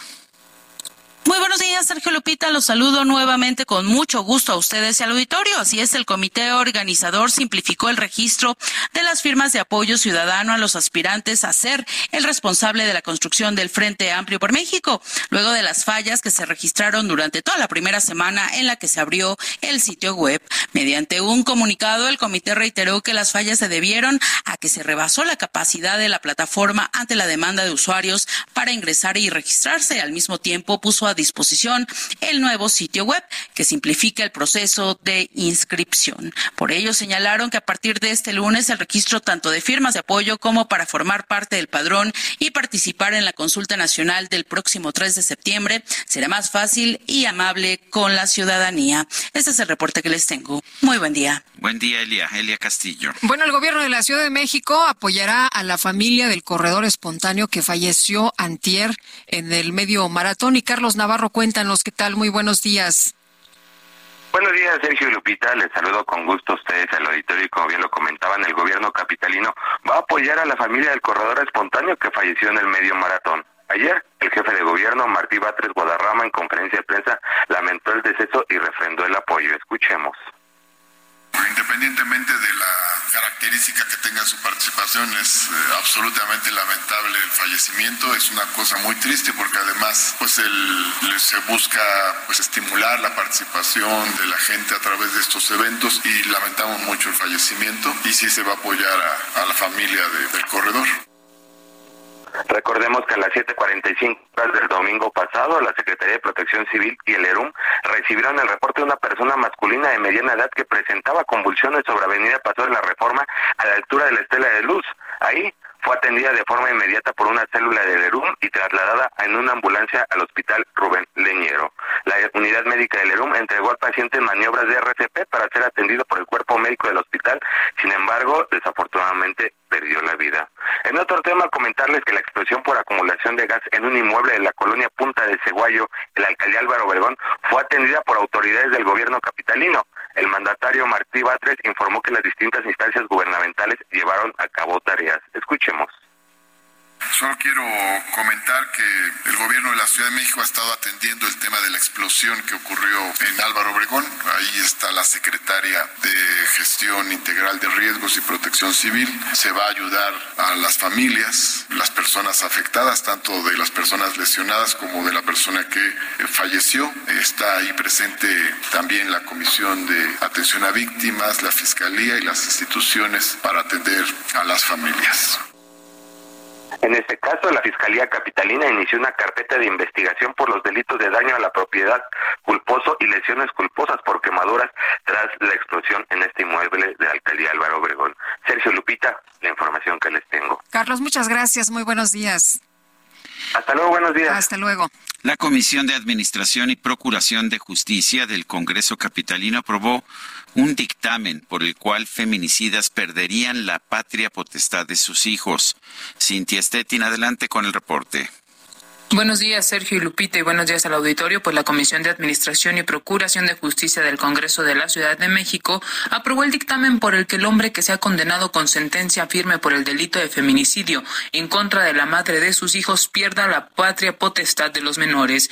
En sesión extraordinaria, los integrantes de esta comisión expusieron que de igual forma las autoridades ministeriales y judiciales en materia penal deberán dar aviso sobre los casos de feminicidio a las autoridades jurisdiccionales familiares y al sistema para el Desarrollo Integral de la Familia de la Ciudad de México, mejor conocido como DIF. Esto a efecto de que determinen las medidas de protección correspondiente a la guarda, custodia y patria potestad y que garanticen pues el interés superior de los niños, de los hijas e hijas de las víctimas. Refirió que este dictamen pues eh, contiene las diversas propuestas de las legisladoras del PRD Polipnia Romana, del PRI, María de Lourdes González y Maxa Iraíz González, así como de la coordinadora de la Asociación Parlamentaria Mujeres Demócratas, Elizabeth Mateos. Eh, esto quedará pues plasmado en diversas modificaciones a los códigos penal y civil de la Ciudad de México y se espera que sea aprobado por el Pleno el próximo eh, viernes 21 de julio en un periodo extraordinario del Congreso de la Ciudad de México. Hasta el momento la información que tenemos. Muy buenos días, seguimos pendientes. Gracias, Cintia. Pues ayer, ¿qué tal la lluvia que se dejó sentir en el Estado de México? Muchas afectaciones ahí en Tultepec. Y vámonos con Gerardo García, que nos tiene todos los detalles. Gerardo, ¿qué tal? Buenos días.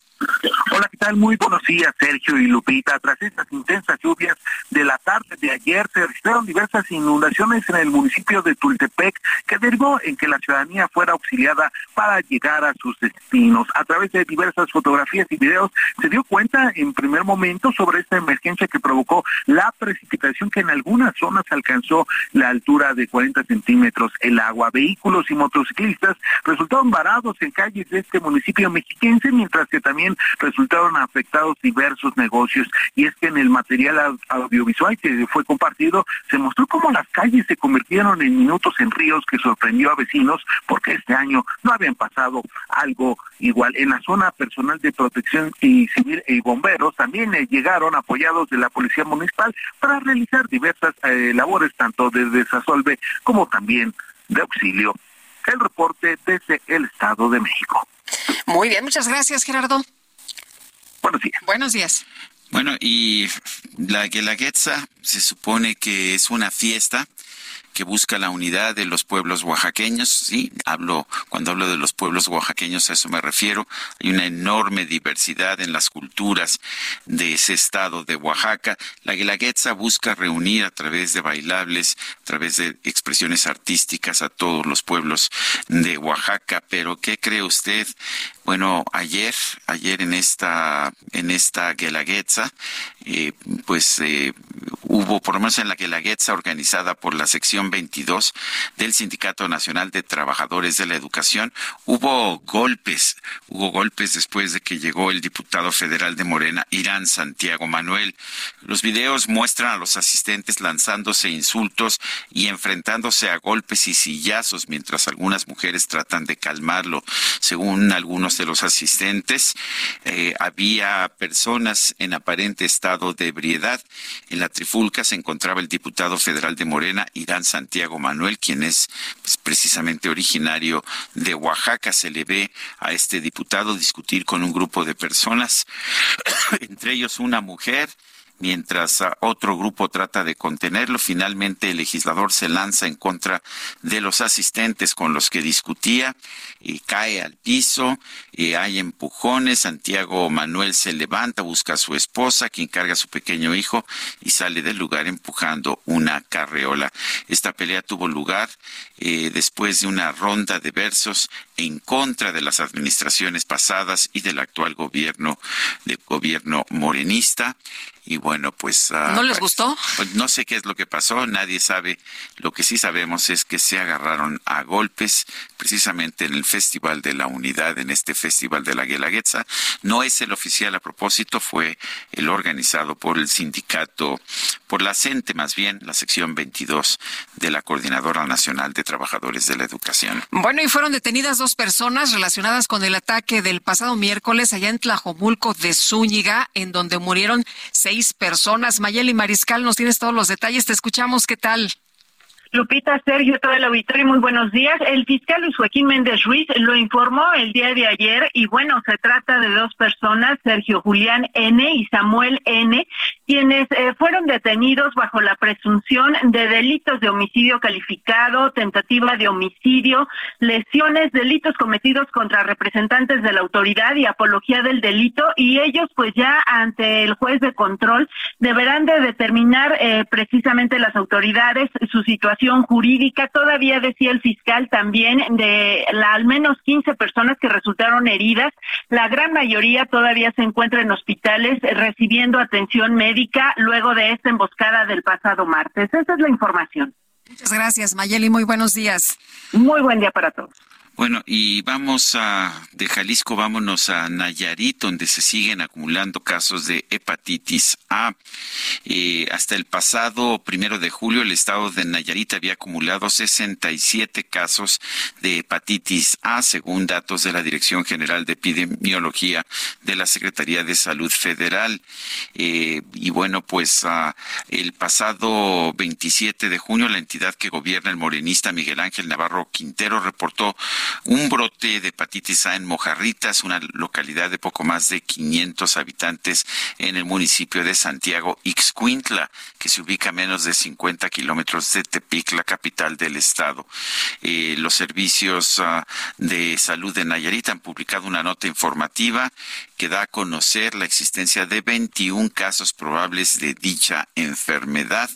Hasta el momento no se ha aclarado si se ha podido detener el brote de hepatitis A, aunque a través de Facebook los servicios de salud publicaron que continúan las acciones de prevención. Son las nueve de la mañana con 23 minutos. Redefinimos tu concepto de una Subinfinity QX60 2023. Ahora, con tres años de mantenimiento incluido. Descúbrela en Infinity Pedregal, Avenida Insurgente Sur, 1355, Jardines del Pedregal. Teléfono 5555-285344. Para mayor información, consulta la página www.infinity.mx diagonal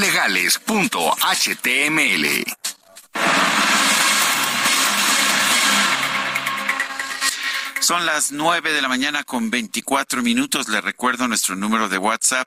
55 2010 96 47. En Twitter, arroba Sergio y Lupita. Y le recomiendo también eh, darle seguimiento a la cuenta de arroba Heraldo de México. Nosotros vamos a una pausa y regresamos. algunos días para ver si lo que te di fue suficiente. No sabes qué terror se siente. Me espera cada madrugada. Si tú ya no quisieras volver, se perdería el sentido del amor por siempre. No entendería ya este mundo, me alejaría de la gente. No me queda más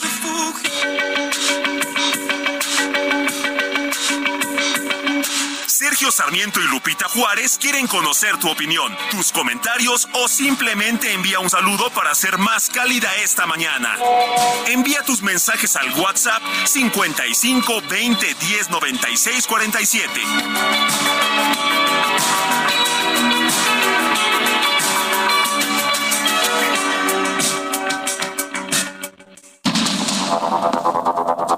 Continuamos con Sergio Sarmiento y Lupita Juárez por el Heraldo Radio.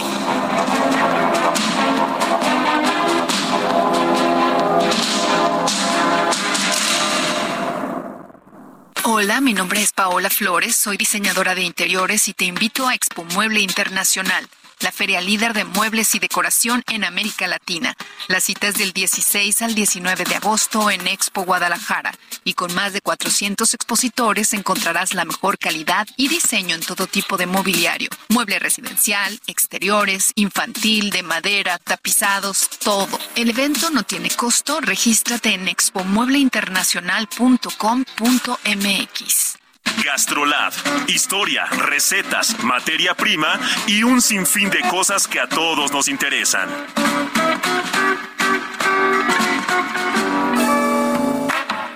Hola amigos del Heraldo Radio, soy el chef Israel Arechiga de Gastrolab y hoy tengo una receta de un pollo estilo provenzal con un poquito de hierbas, con miel, con un poquito de mantequilla, vino blanco, que es de verdad una delicia. Y en donde más, si no es en gastrolabweb.com donde encuentro esta receta y muchas más. Ya saben que es nuestro recetario que siempre nos saca de todos los apuros. Los ingredientes para esta receta serán seis piezas de muslo de pollo, un poquito de jugo de limón, de preferencia si pueden encontrar limón amarillo, es importante cortarlo en tercios para que no se nos vayan las semillas del centro y únicamente el que queda a la mitad lo vamos a exprimir con ayuda de un colador y así vamos a tener jugo muy sencillo sin tanta semilla. También vamos a necesitar un poquito de jengibre si es fresco, con menos de una cucharadita será suficiente, un poco de orégano seco, tomillo, un poco de mantequilla, miel de abeja, vino blanco con 200 mililitros será suficiente, una naranja y romero que no puede faltar en esta receta. El procedimiento ya saben que en gastrolabweb.com vamos a ir paso a paso y no va a haber fallo porque aparte no se necesita horno. Sergio, Lupita, buenos días. Yo pienso que esta persona que mandó su mensaje de la señora Xochitl Galvez, pues si tiene pruebas que la denuncie, está igual que el presidente, nada más hablan por hablar, sin pruebas. Si la señora le ha costado mucho trabajo hacer sus empresas, todo con licitaciones, todo de forma derecha, ¿por qué hablan mal de la señora? ¿Ustedes creen que si tuviera algo mal el presidente ya hubiera mandado detenerla? Porque así se las gasta el señor. Buenos días, el ingeniero Rosalío.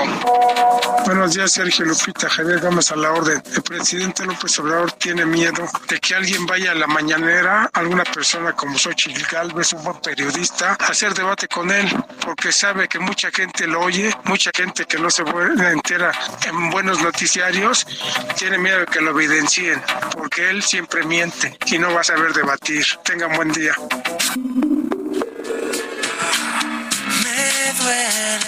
En el fondo de mi corazón. La herida no ha cerrado todavía. No hay forma en que pueda olvidarte yo. Yo siento que has llevado ya mi vida. Siempre intento olvidarte y te vuelvo a encontrar siempre en cada rincón y debajo del mar. Si me voy del planeta, eres estrella fugaz. Si en las noches yo duermo, en mi sueño tú estás. Sí, eres sirena, oigo tu canto y me ahoga tu cadera. Porque tú vuelvas yo daría lo que fuera. Porque me quites con tu piel esta condena que me mata y me envenena. Mira morena, baila conmigo y me sacas esta pena. Porque no hay cosa para mí que La verdad es que yo creo que esta es una de las grandes canciones del grupo Sin Bandera. Los estamos escuchando hoy porque mañana es el cumpleaños de Noel Shachris, va a cumplir 49. Y pensé que si los tocábamos hoy a lo mejor nos invitan al... Yo creo que todavía hay tiempo, ¿eh? Al, sí, al mole, ¿no? Por lo menos. al pastel. No importa, si ya no alcanzamos mole, pues al pastel. No hay forma Y vámonos a los mensajes. Buenos días, Lupita y Sergio. Es vergonzoso que el presidente de México no tenga la educación y diplomacia que requiere el cargo que tiene. Denota ignorancia, rabia, enojo que no controla. De caballero no tiene nada en cuanto a la actitud de nombrar a los que pues no le aplauden ni son su mayor competencia en las elecciones. Es lo que nos dice Ana Ávila. Dice otra persona, eh, mi nombre es María y mi opinión a cinco años de este gobierno solo se ven cero resultados y absoluta improvisación. Lo triste es que lejos de reconocer y buscar soluciones, descalifican a quienes alzamos la voz. Y sí, este firma María. Eh, buenos días, Sergio Lupita. Estoy de acuerdo con la radioescucha que pide expliquen lo que es la licitación porque la persona no tiene ni la menor idea de lo que significa y de paso pues el resto de las personas tampoco y juzgan mal a Xochitl gracias a los comentarios manipuladores del señor que está en el palacio, como diría él. Saludos cordiales, María Galván Zúñiga. Nueve de la mañana con treinta y cinco minutos, la Big Band Jazz de México se va a presentar todos los miércoles de agosto en el Lunario. En cada fecha va a tener invitados distintos como pues Alex Lora, Sandoval, Carlos Cuevas, Samo, Kika Edgar y otros. Me da mucho gusto, la verdad es que les tengo una gran admiración a los integrantes de la Big Band Jazz de México. Ernesto Ramos, director de esta Big Band Jazz, está precisamente en la línea telefónica. Ernesto Ramos, pues ahora sí, ya no hay pandemia, ya no hay nada, ya hay miércoles de jazz de Big Band en el lunario, ¿no es así? Querido Sergio, ¿cómo estás? Buenos días, buenos días Lupita, y muy agradecido por tu espacio. Y pues sí, muy contentos nosotros, eh, Big Band de México, después de unos años de estar este pues eh, guardados por todo esto que, ha pasado, pues muy contentos de retomar esto que ya se ha hecho una tradición todos los miércoles de agosto. Big Band de México está haciendo temporada en el lunario. Oye, qué bien. Y cuéntanos, esto es eh, cada, cada miércoles de agosto, se regresa como estábamos acostumbrados, pero aparte con eh, varias eh, invitaciones, ¿verdad?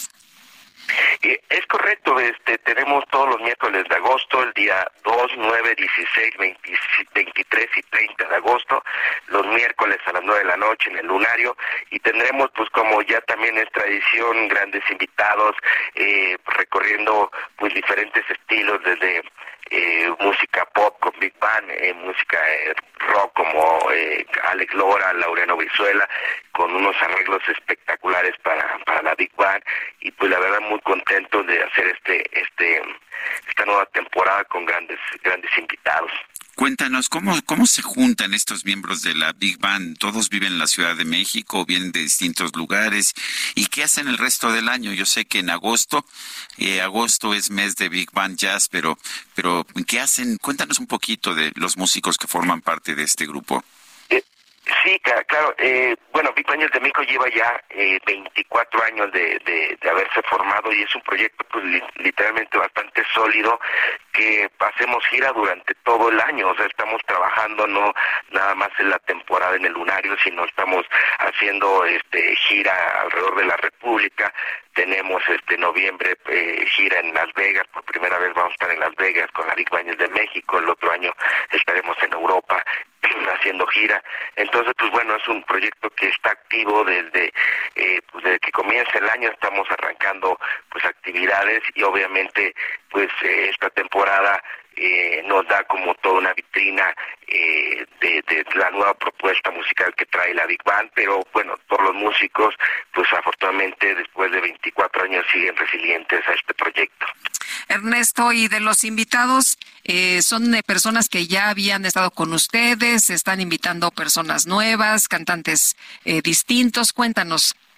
Y sí, pues mira, eh, literalmente lo que quería hacer este en esta nueva este regreso de la de la Big Band al, lunario, pues era compartir escenario con gente que no habíamos hecho música eh, con la Big Band y obviamente eh, tuve la fortuna, yo soy saxofonista, aparte de director de la, de la Big Band y he hecho giras con, con diferentes artistas y en algún momento en backstage eh, yo les comentaba a los, a los artistas, yo quería hacer algo con, con la Big Band y con ustedes y mira, se dio con Alex Lora, con Laureano Brizuela, con José Manuel Figueroa, con este Sandoval eh, y ahí tenemos artistas que ya que han estado con nosotros y siempre, siempre les gusta estar haciendo música con la Big Band como... Oye, pero Alex Lora llama mucho la atención, ¿no? Lo, sí, pues lo ubicamos con otros ritmos. Exacto, sí, y la verdad, eh, trabajamos muy bien los arreglos eh, musicales para la Big Band y con su, y con su música, y la verdad le presentamos eh, las maquetas a Alex Lora y le encantó con decirte que nos invitó para eh, con la Big Band para hacer su aniversario del TRI ahí en la Arena Ciudad de México, no digo la fecha, pero quedó tan tan tan emocionado de, del trabajo musical que se hizo con la Big Band que dijo, oye, gracias por la invitación al lunario, pero ahora quiero yo invitarlos a, al aniversario del trino. Entonces son este, fusiones que se hacen, obviamente trabajando muy bien el, el arreglo musical, pero este pues bueno muy afortunados de hacer esta esta colaboraciones con instituciones este de este de este nivel no eh, vas a van a tener también alguna noche con pues canciones tradicionales de jazz con estos estándares del jazz que son tan característicos de ustedes Exacto, sí, obviamente no no no no perdemos esta línea de, de, presentar pues esta parte musical instrumental de Big Band. Tenemos temas eh, espectaculares donde se han trabajado durante meses, pues montarlo porque son de alto nivel pero también eh, déjame contarte que tenemos eh, música original porque algo que dejó la pandemia pues es encerrarme en mi estudio a grabar cuatro discos de la Big Band con música original de, de, Big Band y pues vamos a presentando parte de esa discografía que tenemos y que hicimos durante la pandemia. Pues se oye muy bien. Pues Ernesto Ramos, gracias por invitarnos a estas presentaciones todos los miércoles de agosto en el Lunario a las nueve de la noche. Es correcto y les agradezco muchos espacios, Sergio Lupita, y esperemos verlos por allá todos los miércoles de agosto en el Lunario con la Big de México. Gracias, un fuerte abrazo.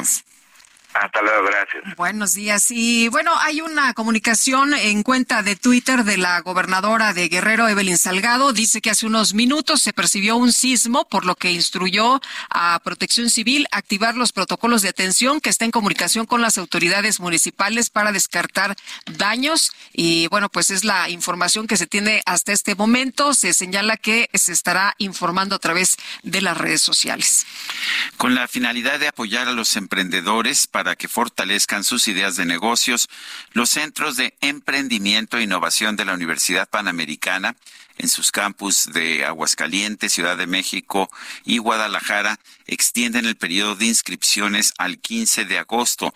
Es la para la tercera convocatoria de la UP Innovation Awards 2023. Tenemos en la línea telefónica al doctor David Berriolope Galván. Él es director del Centro de Innovación y Emprendimiento de la Universidad Panamericana. Doctor Berriolope Galván, gracias por tomar nuestra llamada. Cuéntenos de esta, pues de este premio Innovation Awards 2023 de la Universidad Panamericana. Sí, gracias Sergio, gusto en saludarte. Pues mira, se trata sobre eh, de un de un congreso de emprendimiento, pero sobre todo de una convocatoria, como bien lo has mencionado, donde se está invitando a cualquier startup de nuestro país, sin importar eh, su lugar de procedencia, puede ser una startup que se ubique en Tijuana o en Guerrero o en Chiapas o en Mérida, la Ciudad de México, Monterrey, en cualquier lugar de nuestro país. Estamos invitando a toda la comunidad emprendedora o todos aquellos que tengan interés en emprender y en enseñar, digamos, este, sus ideas frente a un foro. y los estamos invitando y está abierta la convocatoria hasta el 15 de agosto. Yo invito eh, a todos los escuchas a que visiten upia.mx, upia.mx, que puedan ver nuestras bases y también toda la información referente eh, al Congreso. Eh, doctor, ¿esto es para los emprendedores, para quienes tienen alguna idea nueva de negocio? Sí, sí, de hecho, bueno, tenemos tres grandes categorías. O sea, la primera sería idea validada, que es para emprendedores novatos, prototipo funcional, que es para emprendedores intermedios, y tracción en el mercado, que es ya, digamos, para emprendedores eh, avanzados. Tenemos estas tres grandes categorías donde incluso alumnos de prepa, si quieren participar y tienen una idea, pues se lo pueden hacer e incluso pueden o no estar este, afiliados a una universidad. O sea, estamos, eh, la convocatoria es tan abierta que puede participar cualquier universidad, pero si no tienes universidad, de todos modos puedes participar. ¿por, qué promover la innovación? ¿Cuál es el propósito?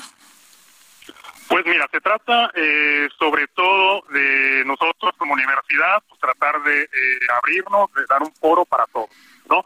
Creemos que el emprendimiento surgen ahí las ideas, las mejores ideas que vienen por parte de los jóvenes, y hay que, por supuesto, escucharlas, hay que premiarlas y, bueno, tratar de resolver los problemas eh, de nuestro país.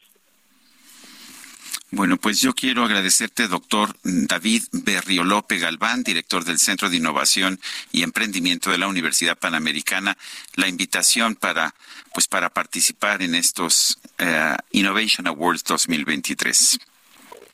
Gracias, Sergio y Lupita. Por favor, se este, visiten upia.mx. Muchas gracias. gracias. hasta luego. Bueno, en información de último momento, se está dando a conocer que colapsó el techo de un colegio en Ciudad Victoria, Tamaulipas. Está las imágenes muy impresionantes de cómo este techo, eh, una gran parte de, de este se vino abajo y de acuerdo con información del gobierno de Ciudad Victoria, ya se activaron las eh, corporaciones de protección civil y municipal del Estado, los bomberos, la Sedena, la Guardia Nacional. Hay tres personas que están atrapadas tras este derrumbe en este colegio Antonio Repiso de Ciudad Victoria, allá en Tamaulipas. Bueno, y en otros temas, la Cámara Nacional de la Industria de Restaurantes y Alimentos Condimentados, la CANIRAC, consiguió una suspensión definitiva contra el decreto que reforma el reglamento de la Ley General. Consecuencia de esta suspensión, los clientes de los establecimientos afiliados a la CANIRAC eh, van a poder consumir alimentos y bebidas a pesar de la prohibición que entró en vigor el pasado 15 de enero de este año. Este decreto prohibió la prestación de servicios o consumo de alimentos y bebidas en las zonas destinadas para fumar. El pasado 13 de julio, el décimo cuarto Tribunal Colegiado en materia administrativa concedió a la Canirac esta suspensión. Bueno, y vámonos con Javier Ruiz, que nos tiene información esta mañana. Mi querido Javier, ¿dónde andas? Buenos días. Hola, Lupita, Sergio. Nos encontramos ahora en la calzada general Ermitis Zapalapa, donde pues en este punto tenemos un bloqueo. Son aproximadamente eh, 30, 40 padres de una jovencita de 12 años que presuntamente fue violada por su profesor de OM. Ha sido detenido, ya se encuentra también en un reclusorio. Sin embargo, ellos no ven clara pues, justamente el procedimiento legal y es por ello que están cerrando ambos sentidos de la calzada de Zapalapa, reitero, llegando aquí a la calle de Santa Cruz. Hay que evitar este punto de preferencia, utilizar la calzada general Ignacio Zaragoza o el eje 5 Sur, al menos para quien desea llegar de la zona de Guelatao, esta dirección hacia el anillo periférico. De momento, Lupita Sergio, el reporte que tenemos. Gracias, Javier. Estamos atentos, hasta luego. Buenos días. Y vamos hasta el sur de la Ciudad de México. Mario Miranda, ¿qué nos tienes? Adelante. ¿Qué tal, Sergio Lupita? Muy buenos días. Tenemos información vial de la zona sur. Informarles a los automovilistas que en estos momentos encontrarán vialidad estable en el periférico de la Glorita de San Jerónimo a Barranca del Puerto.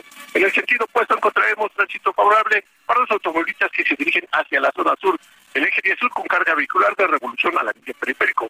Arranca del Muerto con tránsito lento en ambos sentidos de insurgentes a periférico. La avenida Revolución de Alta Vista Molinos encontraremos tránsito favorable y finalmente la avenida Patriotismo de Joyce al viaducto Río Becerra con Penavante. Es la información vial al momento. Muy bien, gracias Mario. Tenemos pendiente, buenos días. Buenos días, Israel Lorenzana, adelante con el reporte, ¿qué tal? Lupita Sergio, muchísimas gracias. Pues la información corresponde a la Avenida de los Insurgentes, esta vez de la zona de la raza y con dirección hacia el Paseo de la Reforma, asentamientos ya considerables, esto para incorporarse a la zona de Buenavista. Aquí tenemos una larga fila de vehículos, lento cambio de luces en los semáforos.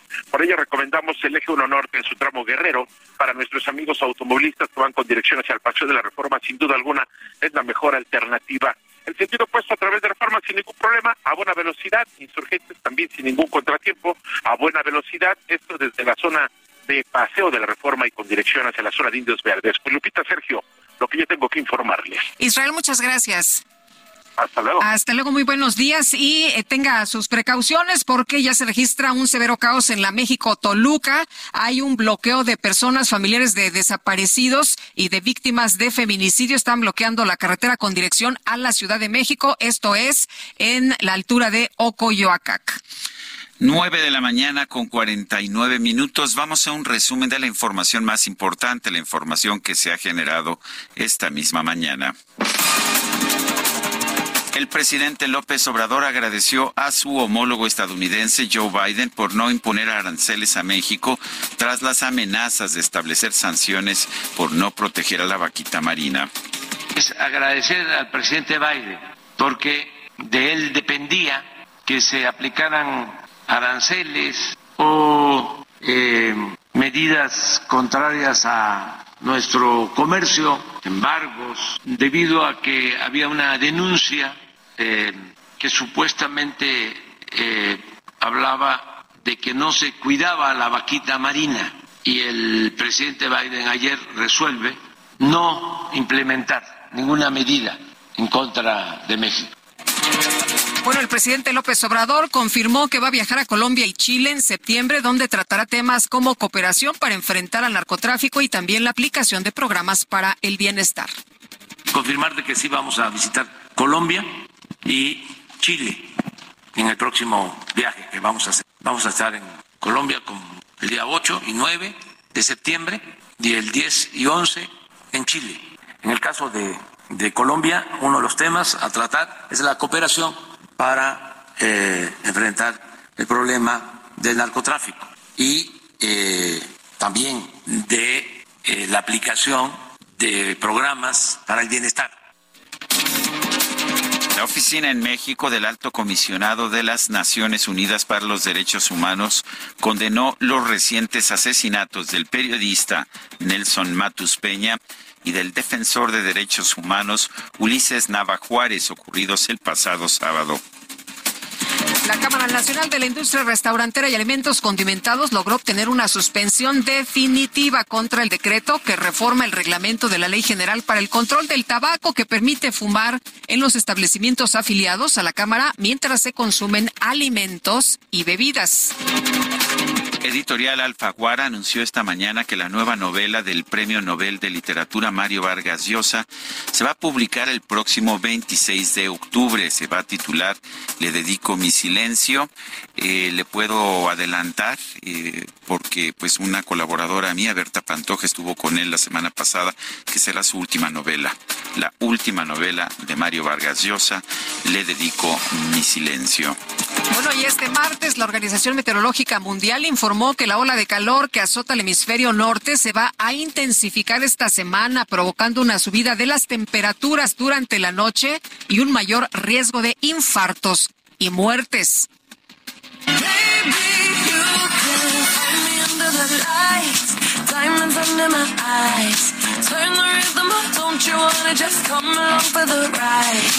En la semana de estreno de la película Barbie, las jugadoras de Tigres Femenil se unieron a la campaña Bold and Fabulous.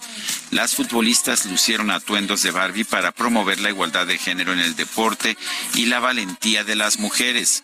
Teníamos la opción de permanecer en la realidad de siempre, pero decidimos salir a buscar lo que queríamos ser. Esto lo escribió en la cuenta de Tigres Femenil en Twitter. Esto se escribió en la cuenta de Tigres Femenil en Twitter con fotos de algunas de sus jugadoras y ciertas frases motivacionales.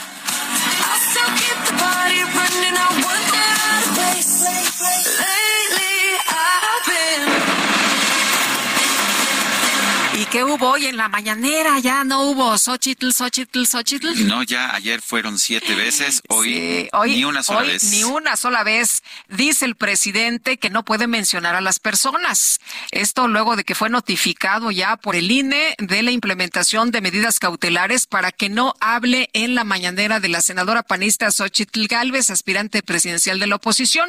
En el salón de tesorería de tesorería de Palacio Nacional criticó sin referirse por su nombre que está aumentando sus simpatías. Y bueno, dice, no puedo mencionar a las personas, ya está hasta las nubes, sí, porque quienes hacen esas encuestas se pregunta, desde luego no la aplican, la hacen desde el escritorio, son especialistas en cucharear, es lo que afirma. Y bueno, pues es que ya ves que hoy mencionabas más temprano una encuesta, ¿no? Donde Xochitl tiene unos, este... Está hasta arriba pues ya está hasta de, arriba. de- de los aspirantes a la candidatura presidencial Dice de la el presidente que están cuchareadas, pero ya nos vamos, ¿verdad? Es, es la- son las más encuestas que lo colocaban a él como favorito para Son ganar los la mismos, presidencia. pero Bueno, ahora ya no le gustan los resultados. Hasta mañana. Hasta mañana, mi querido Sergio, que la pasen todos muy bien. Gracias de todo corazón.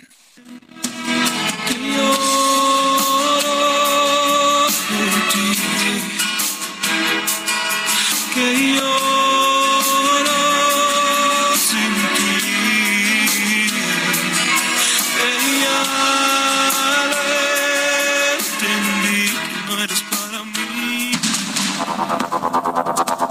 Heraldo Media Group presentó Sergio Sarmiento y Lupita Juárez.